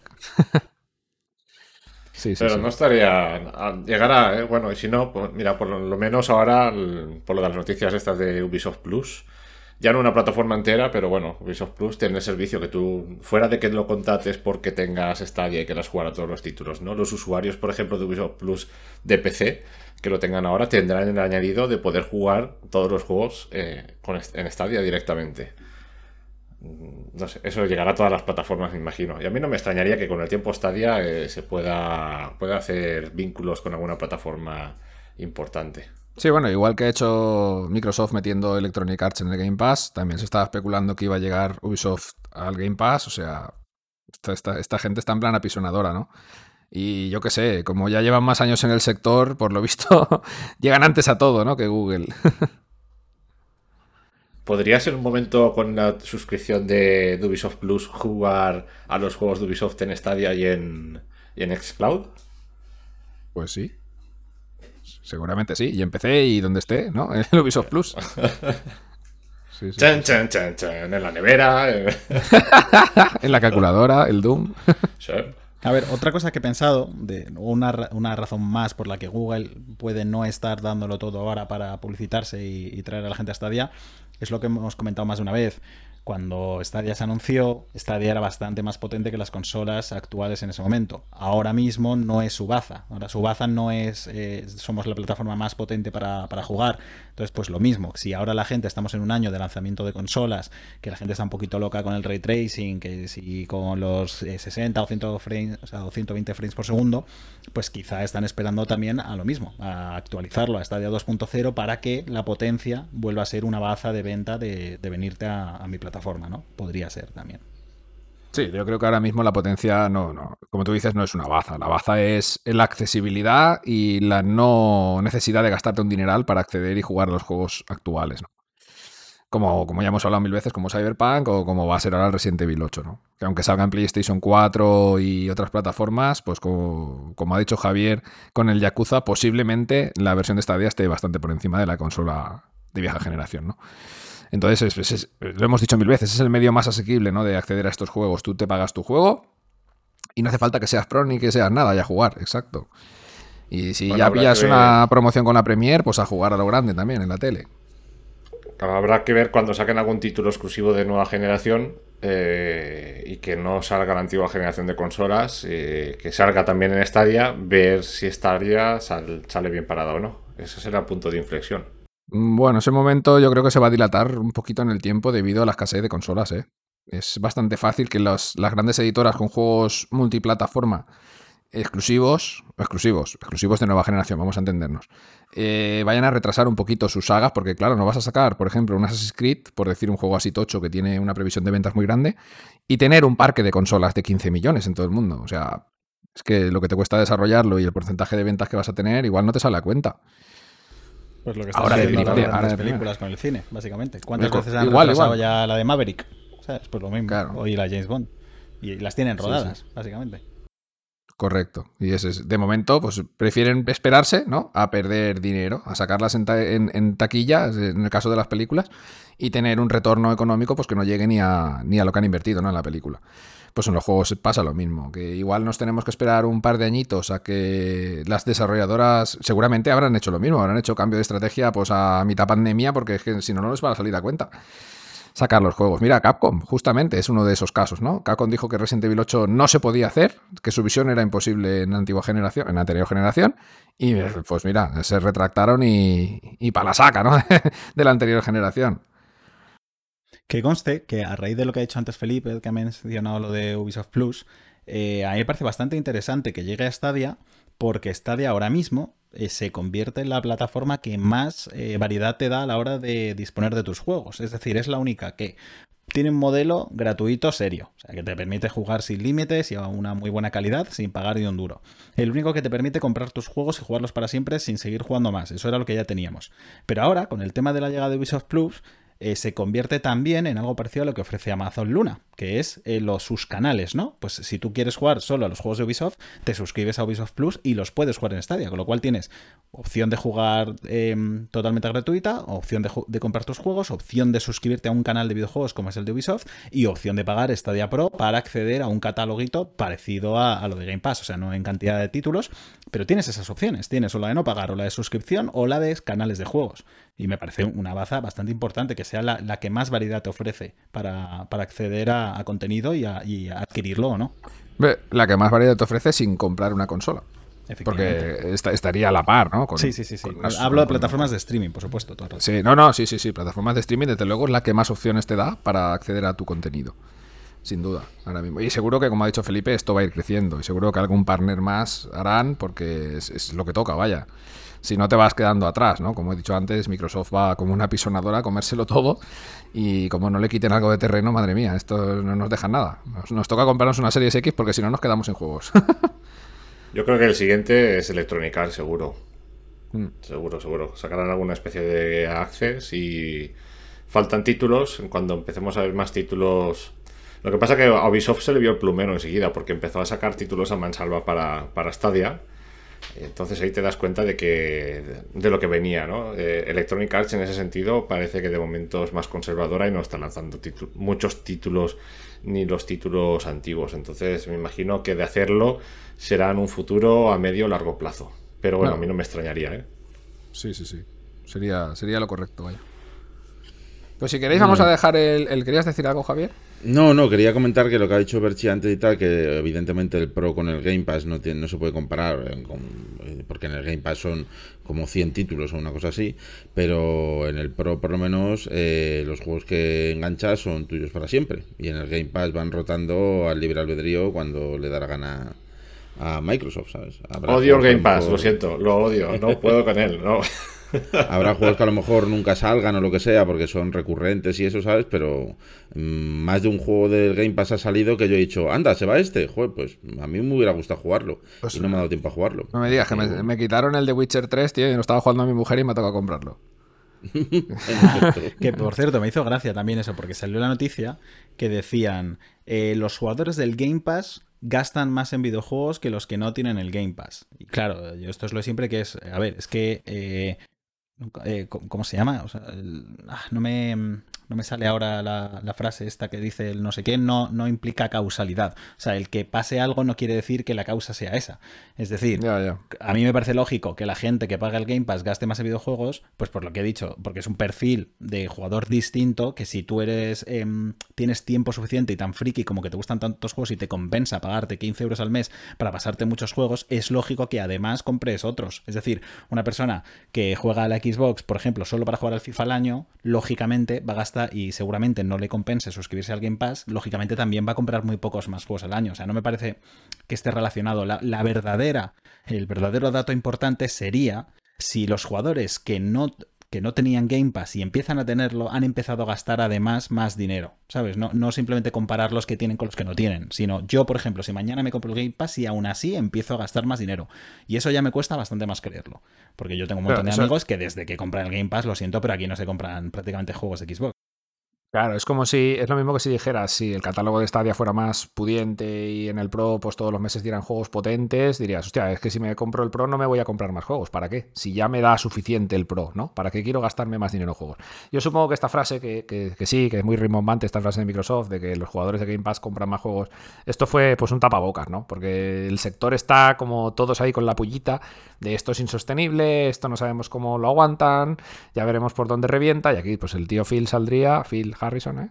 Phil Harrison digo, Phil Spencer, y ya me lío con los, con los Phils, y dijo, pues aquí la gente que se mete en el Game Pass gasta más pasta, tontacos, y ya está. Y tapó las bocas de quien tenía que tapar en ese momento, creo yo que fue una frase un poco así, porque Sí, como tú, bien- Sí, como tú que creo que es un poco engañosa la, la frase. Sí, sí, sí, sí, sí, desde luego. Yo, a ver, yo soy de los que tiene el Game Pass y no me compro ni un puto juego en Xbox. ¿Para qué? Si tengo 170 juegos, o sea, si es que es imposible, no me queda tiempo ni manos para jugarlos. Es tan sencillo como si te compras una Xbox, digo yo que lo harás pues por jugar al Gears of War, por jugar al Forza, a todos estos, y si te lo sacan al Game Pass, pues ya está, son juegos que no has comprado. No, no creo que te vayas a poner a comprar más FIFAs y más Call of Duties por, por haberte dado de alta en el Game Pass, sinceramente. A Claro, no ser, oye, es- quizá te pasa lo que te pasa a ti, que empiezas un jueguito que no pensabas jugarlo, te enganchas, resulta que te lo han sacado del Game Pass y dices, oye, pues ya me lo acabo y, y lo compro, ¿no? Podría ser. Ver, pero eh, no creo que esto es como todo. Si tú como jugador eh, quieres recompensar a los desarrolladores de cierto juego de un triple A, pues a mí personalmente me la suda porque ya ganan bastante dinero. Las desarrolladoras, las editoras y todos los que están detrás. Pero de un juego pequeñito, que dices, hostia, he jugado un indie en Game Pass y tal, me ha molado un montón, me lo voy a comprar y te gastas tus 15, 20 euros en el indie porque te parecido bien, pues a mí me parece bastante coherente. Pero lo demás, pues no, porque por ejemplo el Gears Tactics salió de salida, ¿no? Como todos los juegos de Microsoft salen de salida en el Game Pass. ¿Quién coño lo va a comprar? O sea, no. O sea, te pagas un mes de Game Pass, te lo juegas y a tomar por culo. Y si ya estás suscrito en el Game Pass, pues ni te pagas el mes. Quiero decir, ya estás suscrito, ¿no? Ya no tenías pensado pagar para jugar a Gears Tactics. Lo juegas y ya está. A, a lo mejor hay algunos que son tan tontos como yo, que, que yo pago el Game Pass, ¿sabes? Y el otro día salió el Narita Boy, ¿sabes? Y, y fui a Steam y dije, pa, la saca, chaval, voy a jugar este juegazo. Y está en el Game Pass gratis, tronco, me lo he comprado, tío. Pero eso te ha pasado por no verlo, nano. Y ha- has jugado más de dos horas y no puedes devolverlo. Claro, yo lo tenía ya apuntado, nano, que salía el Narita Boy en el día 1 de Game Pass. Y digo, ¿para qué voy a comprarlo? Si sale ahí. Pues sí. tío. me he acordado del TIEF. de- del TIEF de la Switch. Del TIEF Lo Simulator. lo- del TIEF Simulator. Lo vi en VR y estuve a punto de. Ay, por favor. Te roban hasta las gafas, nano. Si te lo compras, me cago en la puta. Bueno, vamos a pasar al, al off topic, va, y así enlazamos con todo esto que casi nos hemos metido ahí con el asunto Game Pass. Off topic. Pues bueno, esta semana, eh, bueno, esta semana y unos días más atrás eh, han salido noticias y rumores y cosillas del acercamiento de posiciones entre Nintendo y Microsoft. Y digo que son rumores porque se basan más que nada en, en los típicos vídeos donde sale Phil Spencer, otra vez Phil Spencer, y otra señora de Microsoft muy importante también, que no recuerdo su nombre ahora mismo, pero que Eh, Sarah detrás... Bond se llama. Eh, exacto, exacto, Sarah Bond, correcto. Detrás de ellos salía en los stands, bueno, Phil tiene una estantería llena de un montón de movidas, ¿no? También se, se le ha relacionado con Kojima por su famosa estantería, porque tiene un Ludens ahí, que es el muñequito del símbolo de Kojima Productions. Pues bueno, salía una Nintendo Switch. Y claro, eh, pues hasta ahora todo lo que se ha visto en las estanterías de Phil ha tenido algo que ver con lo que ha ido pasando después, con lo que ha ido haciendo Microsoft a lo largo del tiempo, ¿no? Entonces, que salga una Switch en dos vídeos seguidos eh, de Microsoft, pues, pues da mucho que pensar, ¿no? Estábamos hablando hace unos cuantos podcasts de que si Google debería acercarse a compañías como Nintendo, y joder, claro que debería hacerlo, pero, pero por lo que vemos aquí, es muy probable que Microsoft se haya acercado antes, ¿no? Que es lo que estábamos hablando hace un momento, que Microsoft va rollo apisonadora chafándolo todo y, quien se ponga por delante, pues se lo come. Y no sé qué pensáis vosotros, pero hostia, esto sería un- una bomba termonuclear, ¿eh? A ver, a mí me da rabia, pues bueno, pero porque ya digo, ¿eh? porque a mí, bueno, oye, si hay que pagar Xbox Cloud y es el, sitio en el que más va más contenido va a haber, pues bueno, oye, pues, pues será lo que haya que hacer. Eh, es lo bueno de las plataformas de streaming, que no tienes que hacer una, una inversión muy grande al principio y por lo tanto puedes ir saltando de una a otra, pues según te dé. Eh, yo sí que me lo creo, sinceramente. Me creo porque Microsoft lleva más tiempo en el mundo de las consolas y últimamente, eh, pues como has dicho tú, ha sacado la billetera y, se ha vuelto loca. O sea, para, para poner un poco en contexto, eh, Disney compró Star Wars por 4.000 millones de, dólares. Luego Xbox compró eh, Bethesda por 7.500. O sea, más que por la licencia de Star Wars. Pero Mira, es y ahora que hablas de pasta, ah, ah, ibas a decirlo tú, ¿no? Que Microsoft ha comprado una compañía de reconocimiento Nuance. de voz por. Ha comprado Nuance, Nuance, por por- 19.500 millones de, de dólares. O sea, una compañía que, que hace reconocimiento de voz. O sea, es decir, Microsoft está en modo mm, voy a comprarlo todo. Con lo cual, si puede comprar Nuance por 19.500 millones de dólares, le puede ofrecer una cantidad bastante razonable a Nintendo eh, por llegar a un acuerdo. Y sobre todo porque a Nintendo, es lo que dijimos, le interesa muchísimo. Porque Nintendo necesita esa infraestructura para, para seguir, eh, vamos, para, digamos, saltar a esta guerra de consolas eh, siguiente que va a ser el streaming. Y si no eres una Microsoft o no eres una Amazon o no eres una Google, pues con alguna de ellas te tienes que asociar. Entonces aquí yo creo que va a haber pelea. Esto va a ser un poco... eh, pues yo qué sé, pues como cuando un agente de fútbol se va a diferentes clubes a ver quién me ofrece más, ¿no? Pues eh, supongo que Nintendo y Sony se irán paseando por, por las oficinas de Microsoft, las oficinas de Amazon y las oficinas de Google a ver quién le ofrece mejor acuerdo. Y, el que le ofrezca mejor acuerdo, pues eh, acabará sacando sus juegos ahí, sea al mismo tiempo, sea un poquito más adelante. Pero sí que me creo que, que sinceramente vaya a firmar alguna clase de acuerdo Microsoft con Nintendo y me da rabia porque prefería tenerlo en una plataforma que, que ya tengo, que es la de. Pero bueno, oye, pagaré Game Pass, no, no tengo ningún problema. Aquí van a hacer la Superliga de los videojuegos, ya lo estoy viendo. Ah, Se bajarán Pero- del barco, se bajarán del barco todos, se quedará Microsoft Pero- sola. ¿Os, os creéis que, bueno, no pensáis que esto de la de Nintendo y tal puede ser en, en base de, de publicar, eh, no lo sé, yo di- divago, de que Microsoft publique juegos en Nintendo y hagan un Game Pass en Nintendo, que ya fuera de lo que es el, el cloud gaming? ¿Pero qué juegos? Que, que o sea, que Xbox saque sus exclusivas en la Switch, dices.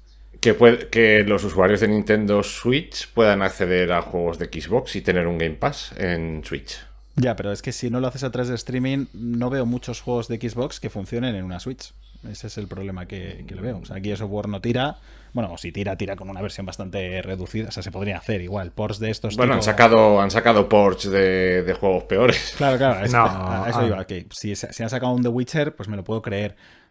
Pero creo que es demasiado Es curvo. que O sea, ponerte a yo que aquí juegos el- así para jugarlos en una Switch, la verdad. Yo el acuerdo solo lo veo posible por, como ha dicho Alberto, que vayan a tirar por la nube y que Nintendo necesita a alguien, porque es que Nintendo eh, no necesita nadie para vender juegos. Nintendo saca una castaña que pone Nintendo hecho por Nintendo y vende 20 millones de copias. Y es así, es un hecho.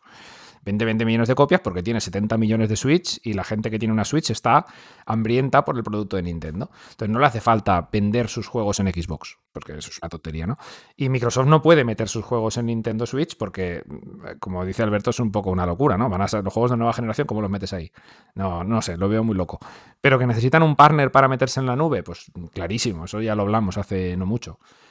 ¿Y que sería este uno bastante bueno? Pues posiblemente sí. Como he dicho, Alberto, a mí me gustaría más que fuera Google, pero no, no porque ya tengo la plataforma, sino porque ahora mismo es la plataforma que mejor funciona. Es una de las tres opciones, es que no hay más. Claro, claro, pero es, eh, ahora mismo ya no es que es la que mejor funciona, es que funciona bien. Te vas al Xcloud y va como una patata, te vas a- al, al de Sony y bueno, ya sabemos cómo va, y, y no podemos probar el de Amazon porque no lo tenemos, pero no creo que esté a la altura de Stadia. Pero Sony está subcontratado, no Sí. es propio. Sí, sí, sí, no es sí, lo sí. mismo. Sí, pero bueno, ahora hablamos de la segunda parte del off topic, que si queréis nos metemos también ya, que es que viene a ser lo mismo. Eh, el señor Jim Ryan, el CEO de PlayStation, ha dicho que, que están colaborando con Microsoft.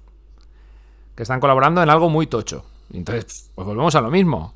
O sea, todos van a lo mismo. Sabemos que Microsoft tiene los servidores más potentes del mundo, seguramente. Los Azure. Y ya, ya Sony ya colaboró con ellos para otras cosas que no tenían que ver con PlayStation. Pero ahora ha salido Jim Ryan, que es el CEO de PlayStation, a decir que están colaborando con ellos y que va a ser gorda la cosa. Entonces, pues bueno, blanco y en botella, ¿no? A ver, si esa noticia ya salió, ¿eh? La de que habían firmado Sí, un sí, sí. acuerdo Sony. Sí, pero no es lo mismo, no es lo mismo.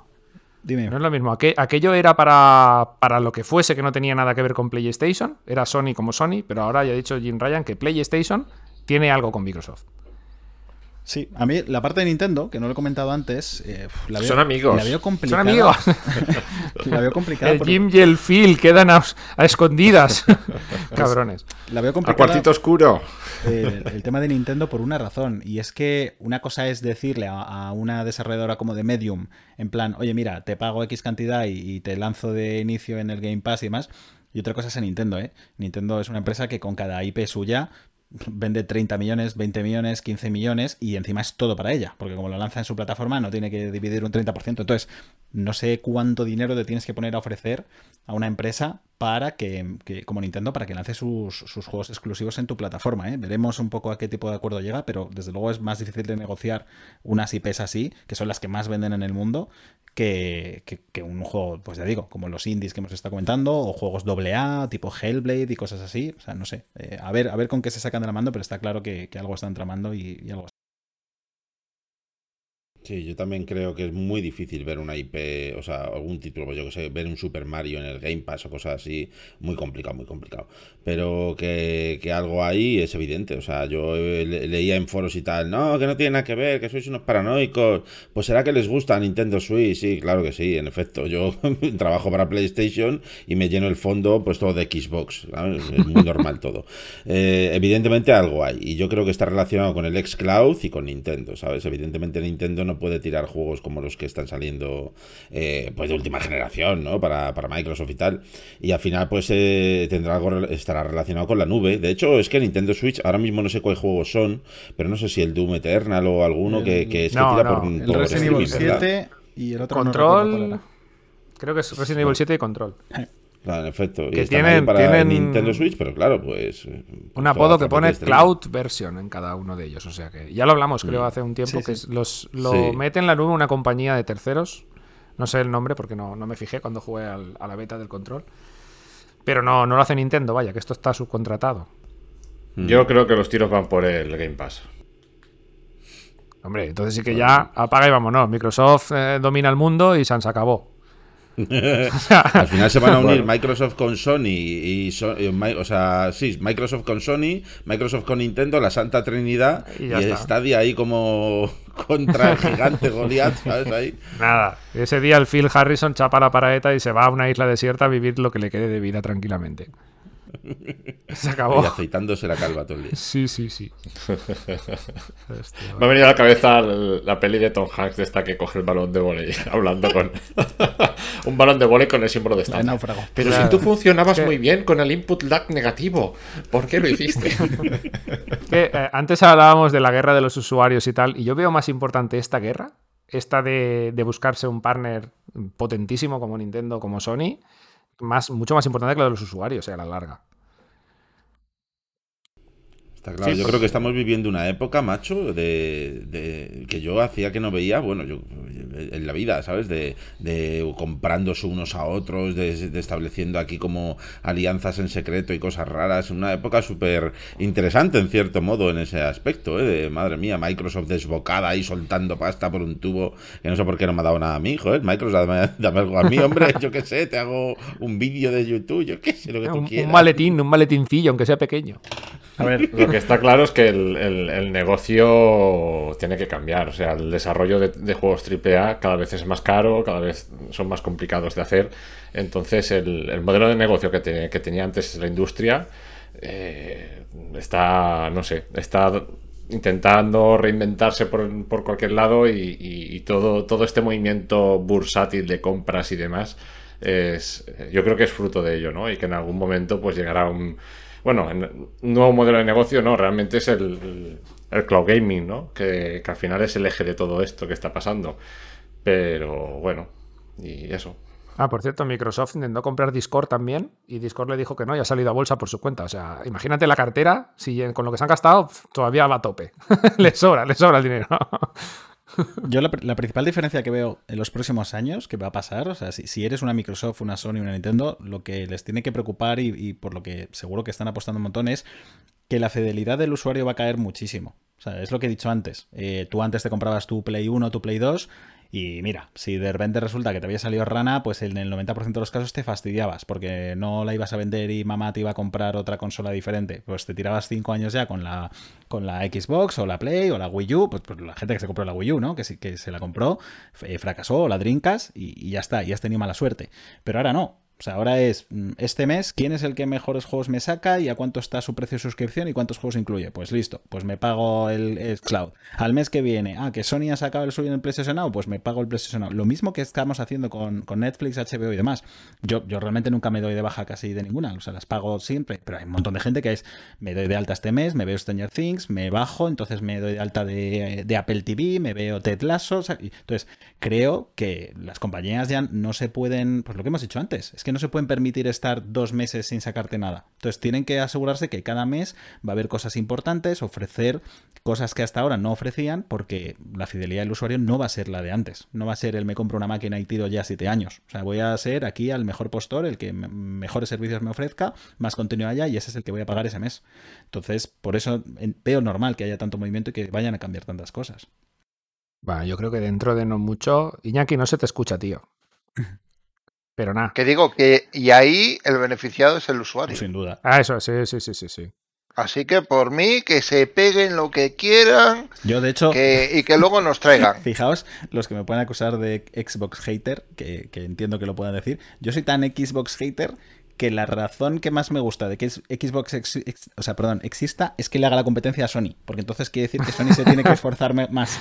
o sea, yo agradezco que Xbox exista porque si no Sony no haría un montón de cosas y estaría ahí, por ejemplo, se sabe que ya está pensando en algo alternativo al Game Pass, de hecho ha empezado a incluir películas dentro de PlayStation Plus y cosas así y parece que algo más potente va, va a esto. Entonces, si Xbox no hubiese roto el mercado con el Game Pass, Sony se habría quedado siguiendo vendiendo sus juegos a 80 euros. O sea, que yo agradezco que haya 80 competencia, evidentemente. Pues sí, yo creo que estamos en, creo que ya lo dije una vez, en el mejor momento de la historia para ser jugador de videojuegos. Porque ya no porque sean mejores o peores los juegos, sino porque la accesibilidad que tenemos a todo por un coste bajísimo comparado a hace 20 años.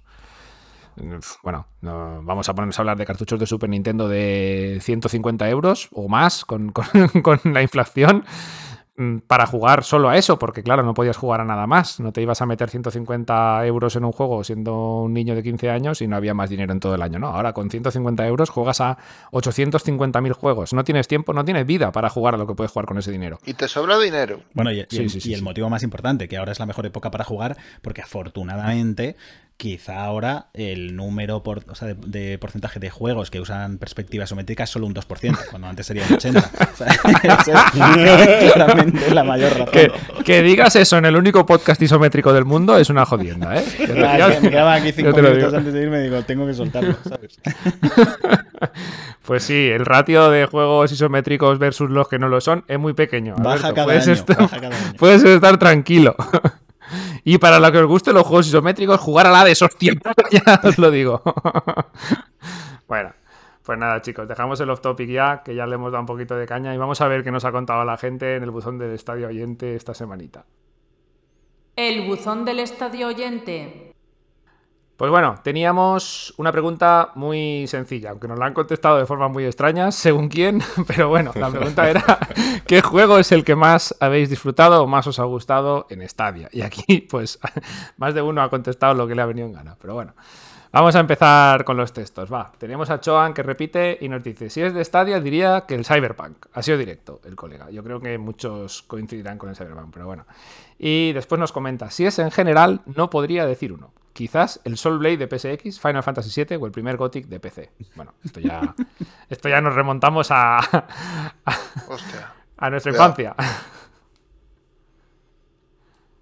Bueno, no sé. eh, nosotros creo que ya estuvimos hablando, Felipe y yo, largo y tendido, sobre los mejores, los juegos que más, mejores, o como lo queráis ver, que más nos habían gustado en Stadia. No sé, Alberto, Javier y Iñaki, ¿qué- ¿cuáles son los que más habéis disfrutado? O el que más, por decir uno solo. Yo, yo no voy a dar mucho la brasa más, pero de los que he jugado en Stadia, el que más he disfrutado ha sido el Jedi Fallen Order. No, es verdad, es verdad. La última- que he jugado, la última aparición. Muchos. eh, eh, sinceramente es el que más, porque además me ha sorprendido mucho. No pensaba que me fuera. Pues yo, yo me lo he pasado también esta semana, ¿eh? porque lo jugué, pero me faltaba el final. Me faltaba nada, es que me- me- menos Oh, de pues- media hora. Pues al final es de lo que menos me gusta, ¿eh? O sea, es El de, estos, es de estos Vaya juegos de todo el tiempo para hacer una cosa y al final lo mandan a la mierda. O sea, no- no Pero me gusta, me gusta la decisión. Es justamente contraria a la de Last of Us. ¡Viva Jedi Fallen Order! Nah, está bien, está bien. Yo creo que hace lo correcto. Pero bueno, vamos a seguir, va. bueno, vamos a seguir, no. Javier, ¿tú qué? Cyberpunk, ¿no? No, yo Disco Elysium, faltaría más. O sea, hostia, yo- Disco no me lo he pasado tan bien en mi vida. No. Cyberpunk, Cyberpunk, sin duda alguna, vamos, pero sin duda alguna, Cyberpunk. Y no solamente en Stadia, ¿eh? O sea, Cyberpunk y de lejos, con el que mejor me lo he pasado, la verdad. Hostia, che. ¿Y tú, Iñaki? Voy a hacer el bicho raro. Destiny 2. Joder, raro porque es un juegazo, tío. Juegazo. No, porque, por ejemplo, yo el Destiny 2, tío, le he jugado mucho con colegas y ha habido veces que hemos estado jugando tres y cuatro personas a la vez y le he gozado mucho. Pues mira, la verdad. Me, me encanta que Iñaki diga eso porque creo que pone en valor todavía más lo de Stadia. Porque si Iñaki Porque es hubiese gratis. querido jugar al Destiny ¿no? 2 en Xcloud, por ejemplo, aunque el juego fuese gratis, tendrías que haber pagado el servicio. Y sin embargo, si tú Ahí solo está. quieres echarle horas y horas al Destiny 2, no pagas un duro, No pagas Google, o sea, no pagas a Stadia, no pagas el Destiny porque es gratis y listo. Eh, no sé, me parece justo un caso de juego muy concreto que, que a la gente que quiere jugar al Destiny 2, Stadia es la mejor plataforma, sin duda. Pues sí. Sí, sí. La verdad es que es, es una buena opción, ¿eh? Y siendo gratis, absolutamente gratis. Y yo el que más he jugado es al Metro do Exodus, el que más me gusta. Va, mentiroso. Tro- Trolero. Bueno, va, continuamos con el segundo texto. Josep Viciana, que repite también, nos dice: Aunque hay muchos, probablemente el que más he disfrutado es Hitman. Y no sé, entre comillas, uno y dos, y el 3 cuando lo bajen de precio. Creo que IOI hizo muy buen trabajo y sacaron un juego que es interesante y rejugable. Tanto es así que los volví a comprar en el estadio aun teniéndolos en Xbox. Pues mira, uno que compra los juegos. No eres el único, Javier. A mí también me ha pasado más de una vez. ¿eh? Si hay sitio para más, ya nos comenta también, para hacer un, un top un poquito más extenso. Los Steam World, ahí coincido contigo, Josep. eh, Celeste y Red Dead Redemption 2 están en, en su top también. Ya, juegazos todos. Pues sí, la verdad es que no, no ha nombrado ninguno que no me guste. Bueno, si queréis, continuamos con el, con el último texto. Vamos a ver, Raúl Avilés. ¿Qué pasa, Raúl? Espero que ya estés mucho mejor del tema COVID. Y bueno, nos comenta: Hola, compi. Primeramente, perdona por la tardanza en la respuesta de la semana. Pues sí que entras, Raúl, tranquilo, has llegado de sobras. El juego que más he disfrutado y que más horas le he invertido ha sido la saga Diablo. he disfrutado tanto su lore, libros de arte como anime. Siempre me ha, me ha apasionado Blizzard por sus cinemáticas que hacen meterse en la historia de una manera increíble. De la saga, el juego que más me ha gustado ha sido el Diablo 2, ya que era el más oscuro y con un argumento más elaborado. Un saludo y espero que os divirtáis grabando el podcast tanto como yo escuchándolo. Gracias. Raúl, Nano, que era de Stadia. El, el juego ser no en isométrico. claro, es que lo has bordado. Hostia, Raúl. ¡Aprobado! Pues o- ojalá salga el Diablo 4 en Stadia, pero bueno, ya. Tienes, Raúl tiene el sello de aprobación de Phil Harrison. Y, y de Alberto. Hostia, qué bueno. Pero el mío sí, ¿eh? Sí, sí, sabía que, lo Ahí, ibas a, compañero. sabía que lo ibas a decir, que tu juego favorito de todos los tiempos es el Diablo 2. No, bueno, favorito no, pero al que más horas he metido, sin lugar a dudas. Madre mía. Sí. Un clásico. Isométrico, ¿eh? Un clásico isométrico. Muy importante. Pues bueno, voy a meter el, el audio, el único audio que tenemos esta semana, que es de- del amigo Iván Forés, que nos dice lo siguiente. Buenos días, estadio oyentes. Pues a ver, de los juegos, pues aparte de pasearme por todos los putiferios de Night City, buscando al Javi, que no lo encuentro de ninguna manera, debe ser, este debe estar bugueado. Pues Stadia me gusta mucho, pues jugarlo, lo utilizo mucho para jugarlo en portátil. Los mejores juegos que más disfruto sí, pues son los tipo Little Nightmare, el Grid, el Lara, el Lara Croft Guardians of Light y ahora Resident Evil 7 que está muy jugable con el móvil. Venga, un saludo. Bueno, aquí, aquí Iván, que está buscando a Javi, no te, no te ha encontrado. ¿Dónde coño estás, nano? ¿En qué, ¿En qué mierda te metes en Night City? Si no estás en ningún putiferio, dinos dónde coño estás. Lo voy a confesar. Yo soy Johnny Silverhand. Lo que pasa es que con la gafa, pues me, me camuflo, me camuflo, tío, me camuflo. Yo creo que, que Iván ha ido a buscarte ahora que ya te lo has terminado, macho. Y no te encuentra porque, porque te has pirado ya de Night City. Qué fuerte, che. Bueno, pues muy bien. Después ha ido un poco por la tangente con, los otros juegos, pero bien, eran dentro de Stadia. Va, jugando en móvil, que también lo admitimos. Cuenta como barco. Bueno, pues directamente os vamos a hacer la misma pregunta que nos hemos hecho nosotros. Y así lo dejamos así. Más fácil, ¿no? Y a ver si me deja abrir esto. Y la pregunta es la siguiente. ¿Está Google desperdiciando la coyuntura actual de escasez de consolas y tarjetas gráficas para hacerse con más cuota de mercado? Y bueno, después de todo lo que os hemos contado, pues ya podéis hacer una opinión un poquito más, bueno, un poquito diferente, ¿no? De por qué Google puede estar haciendo lo que está haciendo. A ver qué, qué nos contestáis y qué se os ocurre. Como siempre, os digo el buzón del estadio oyente, que es estadiahoyradio.gmail.com Estadiahoyradio, todo junto, arroba gmail.com, Google Mail. Y nada, chicos, con todo esto dicho, podemos ir clausurando. Joder, Alberto, macho, ¿cómo cambias, eh? De repente tienes a un niño en brazos, de repente unas gafas de realidad virtual. Madre mía, qué locura. Yo, yo ya os avisé, yo dije, mi mujer me ha avisado que a las 6.01 me va a meter al niño, así que si no has terminado, pues saldrá, saldrá el niño en el podcast. Así que bueno, Nada, me, tu, he muteado, tu pero bueno, hijo, aquí veis tu hijo está invitado. Cumpliendo. Y, y nada, yo me voy a despedir ya, así que bueno, un placer como siempre y volveré pues Muy eso, a, a escucharos y a hablar con vosotros en un par de semanitas. Y, y nada, y esperemos que no vuelva a salir el tema de isométrico, porque yo creo que baja No. el Volverás podcast en mucho, 3D. sinceramente. No, es lo que te iba a decir ya. El siguiente podcast en VR va. Y nada, y, y esperando con ganas a que anuncien cuáles son los juegos del Pro del, del mes que viene. Ahora que todos lo tenemos gratis, esperemos que no baje mucho el nivel tampoco. Que Google se haya enterado de que, de que no vamos a pagar por los próximos tres meses. Y, Sí. y que bueno, que tengamos alguna sorpresita digna. Así que nada, un placer como siempre, chicos. Muy bien, venga, hasta luego, tío. Pues nada, vamos a ir despidiéndonos todos. Javier, nos vemos y nos escuchamos. Nos vemos y nos escuchamos, tanto por YouTube como en los podcasts, compañeros. Espero que la semana que viene pueda estar con vosotros, porque ya sabéis que tengo una situación familiar un poco complicada. Y si no tenemos ningún susto, pues podré estar. Pues nada, aquí te dejamos siempre el hueco, si vienes bien y si no, pues también, a la siguiente semana, sin problema ninguno. Iñaki, Si no le buscamos en Night City. porque igual no lo encontramos ya, quién sabe. igual nos encontramos con Iván, ¿eh? Nunca se sabe esto. Esto es muy jodido. Depende de dónde nos metamos, porque ya nos ha dicho Iván los locales que frecuenta, ¿eh? A ver, a ver, como dice Alberto, qué nos deparan los juegos del Pro del mes que viene y nos vamos viendo y escuchando. Pues sí, a ver si os podemos traer pronto un análisis del Judgment en la web, en estadio.com. Y bueno, pues encantado de estar aquí una vez más. Bueno, nos, nos oímos la semana que viene, Iñaki, si puede ser sin vista isométrica. Mm, No lo sé. Supongo que sí, pero Muy bien, pues nada chicos, muchas gracias a todos vosotros por acompañarme en este podcast 12 más 1 y a todos los estadio oyentes que nos escuchan. Y hasta la semana que viene amigos. Stadia Radio, el podcast que hacemos desde stadiahoy.com, tu web de noticias, análisis y todo lo relacionado con Stadia, la plataforma de streaming de juegos de Google.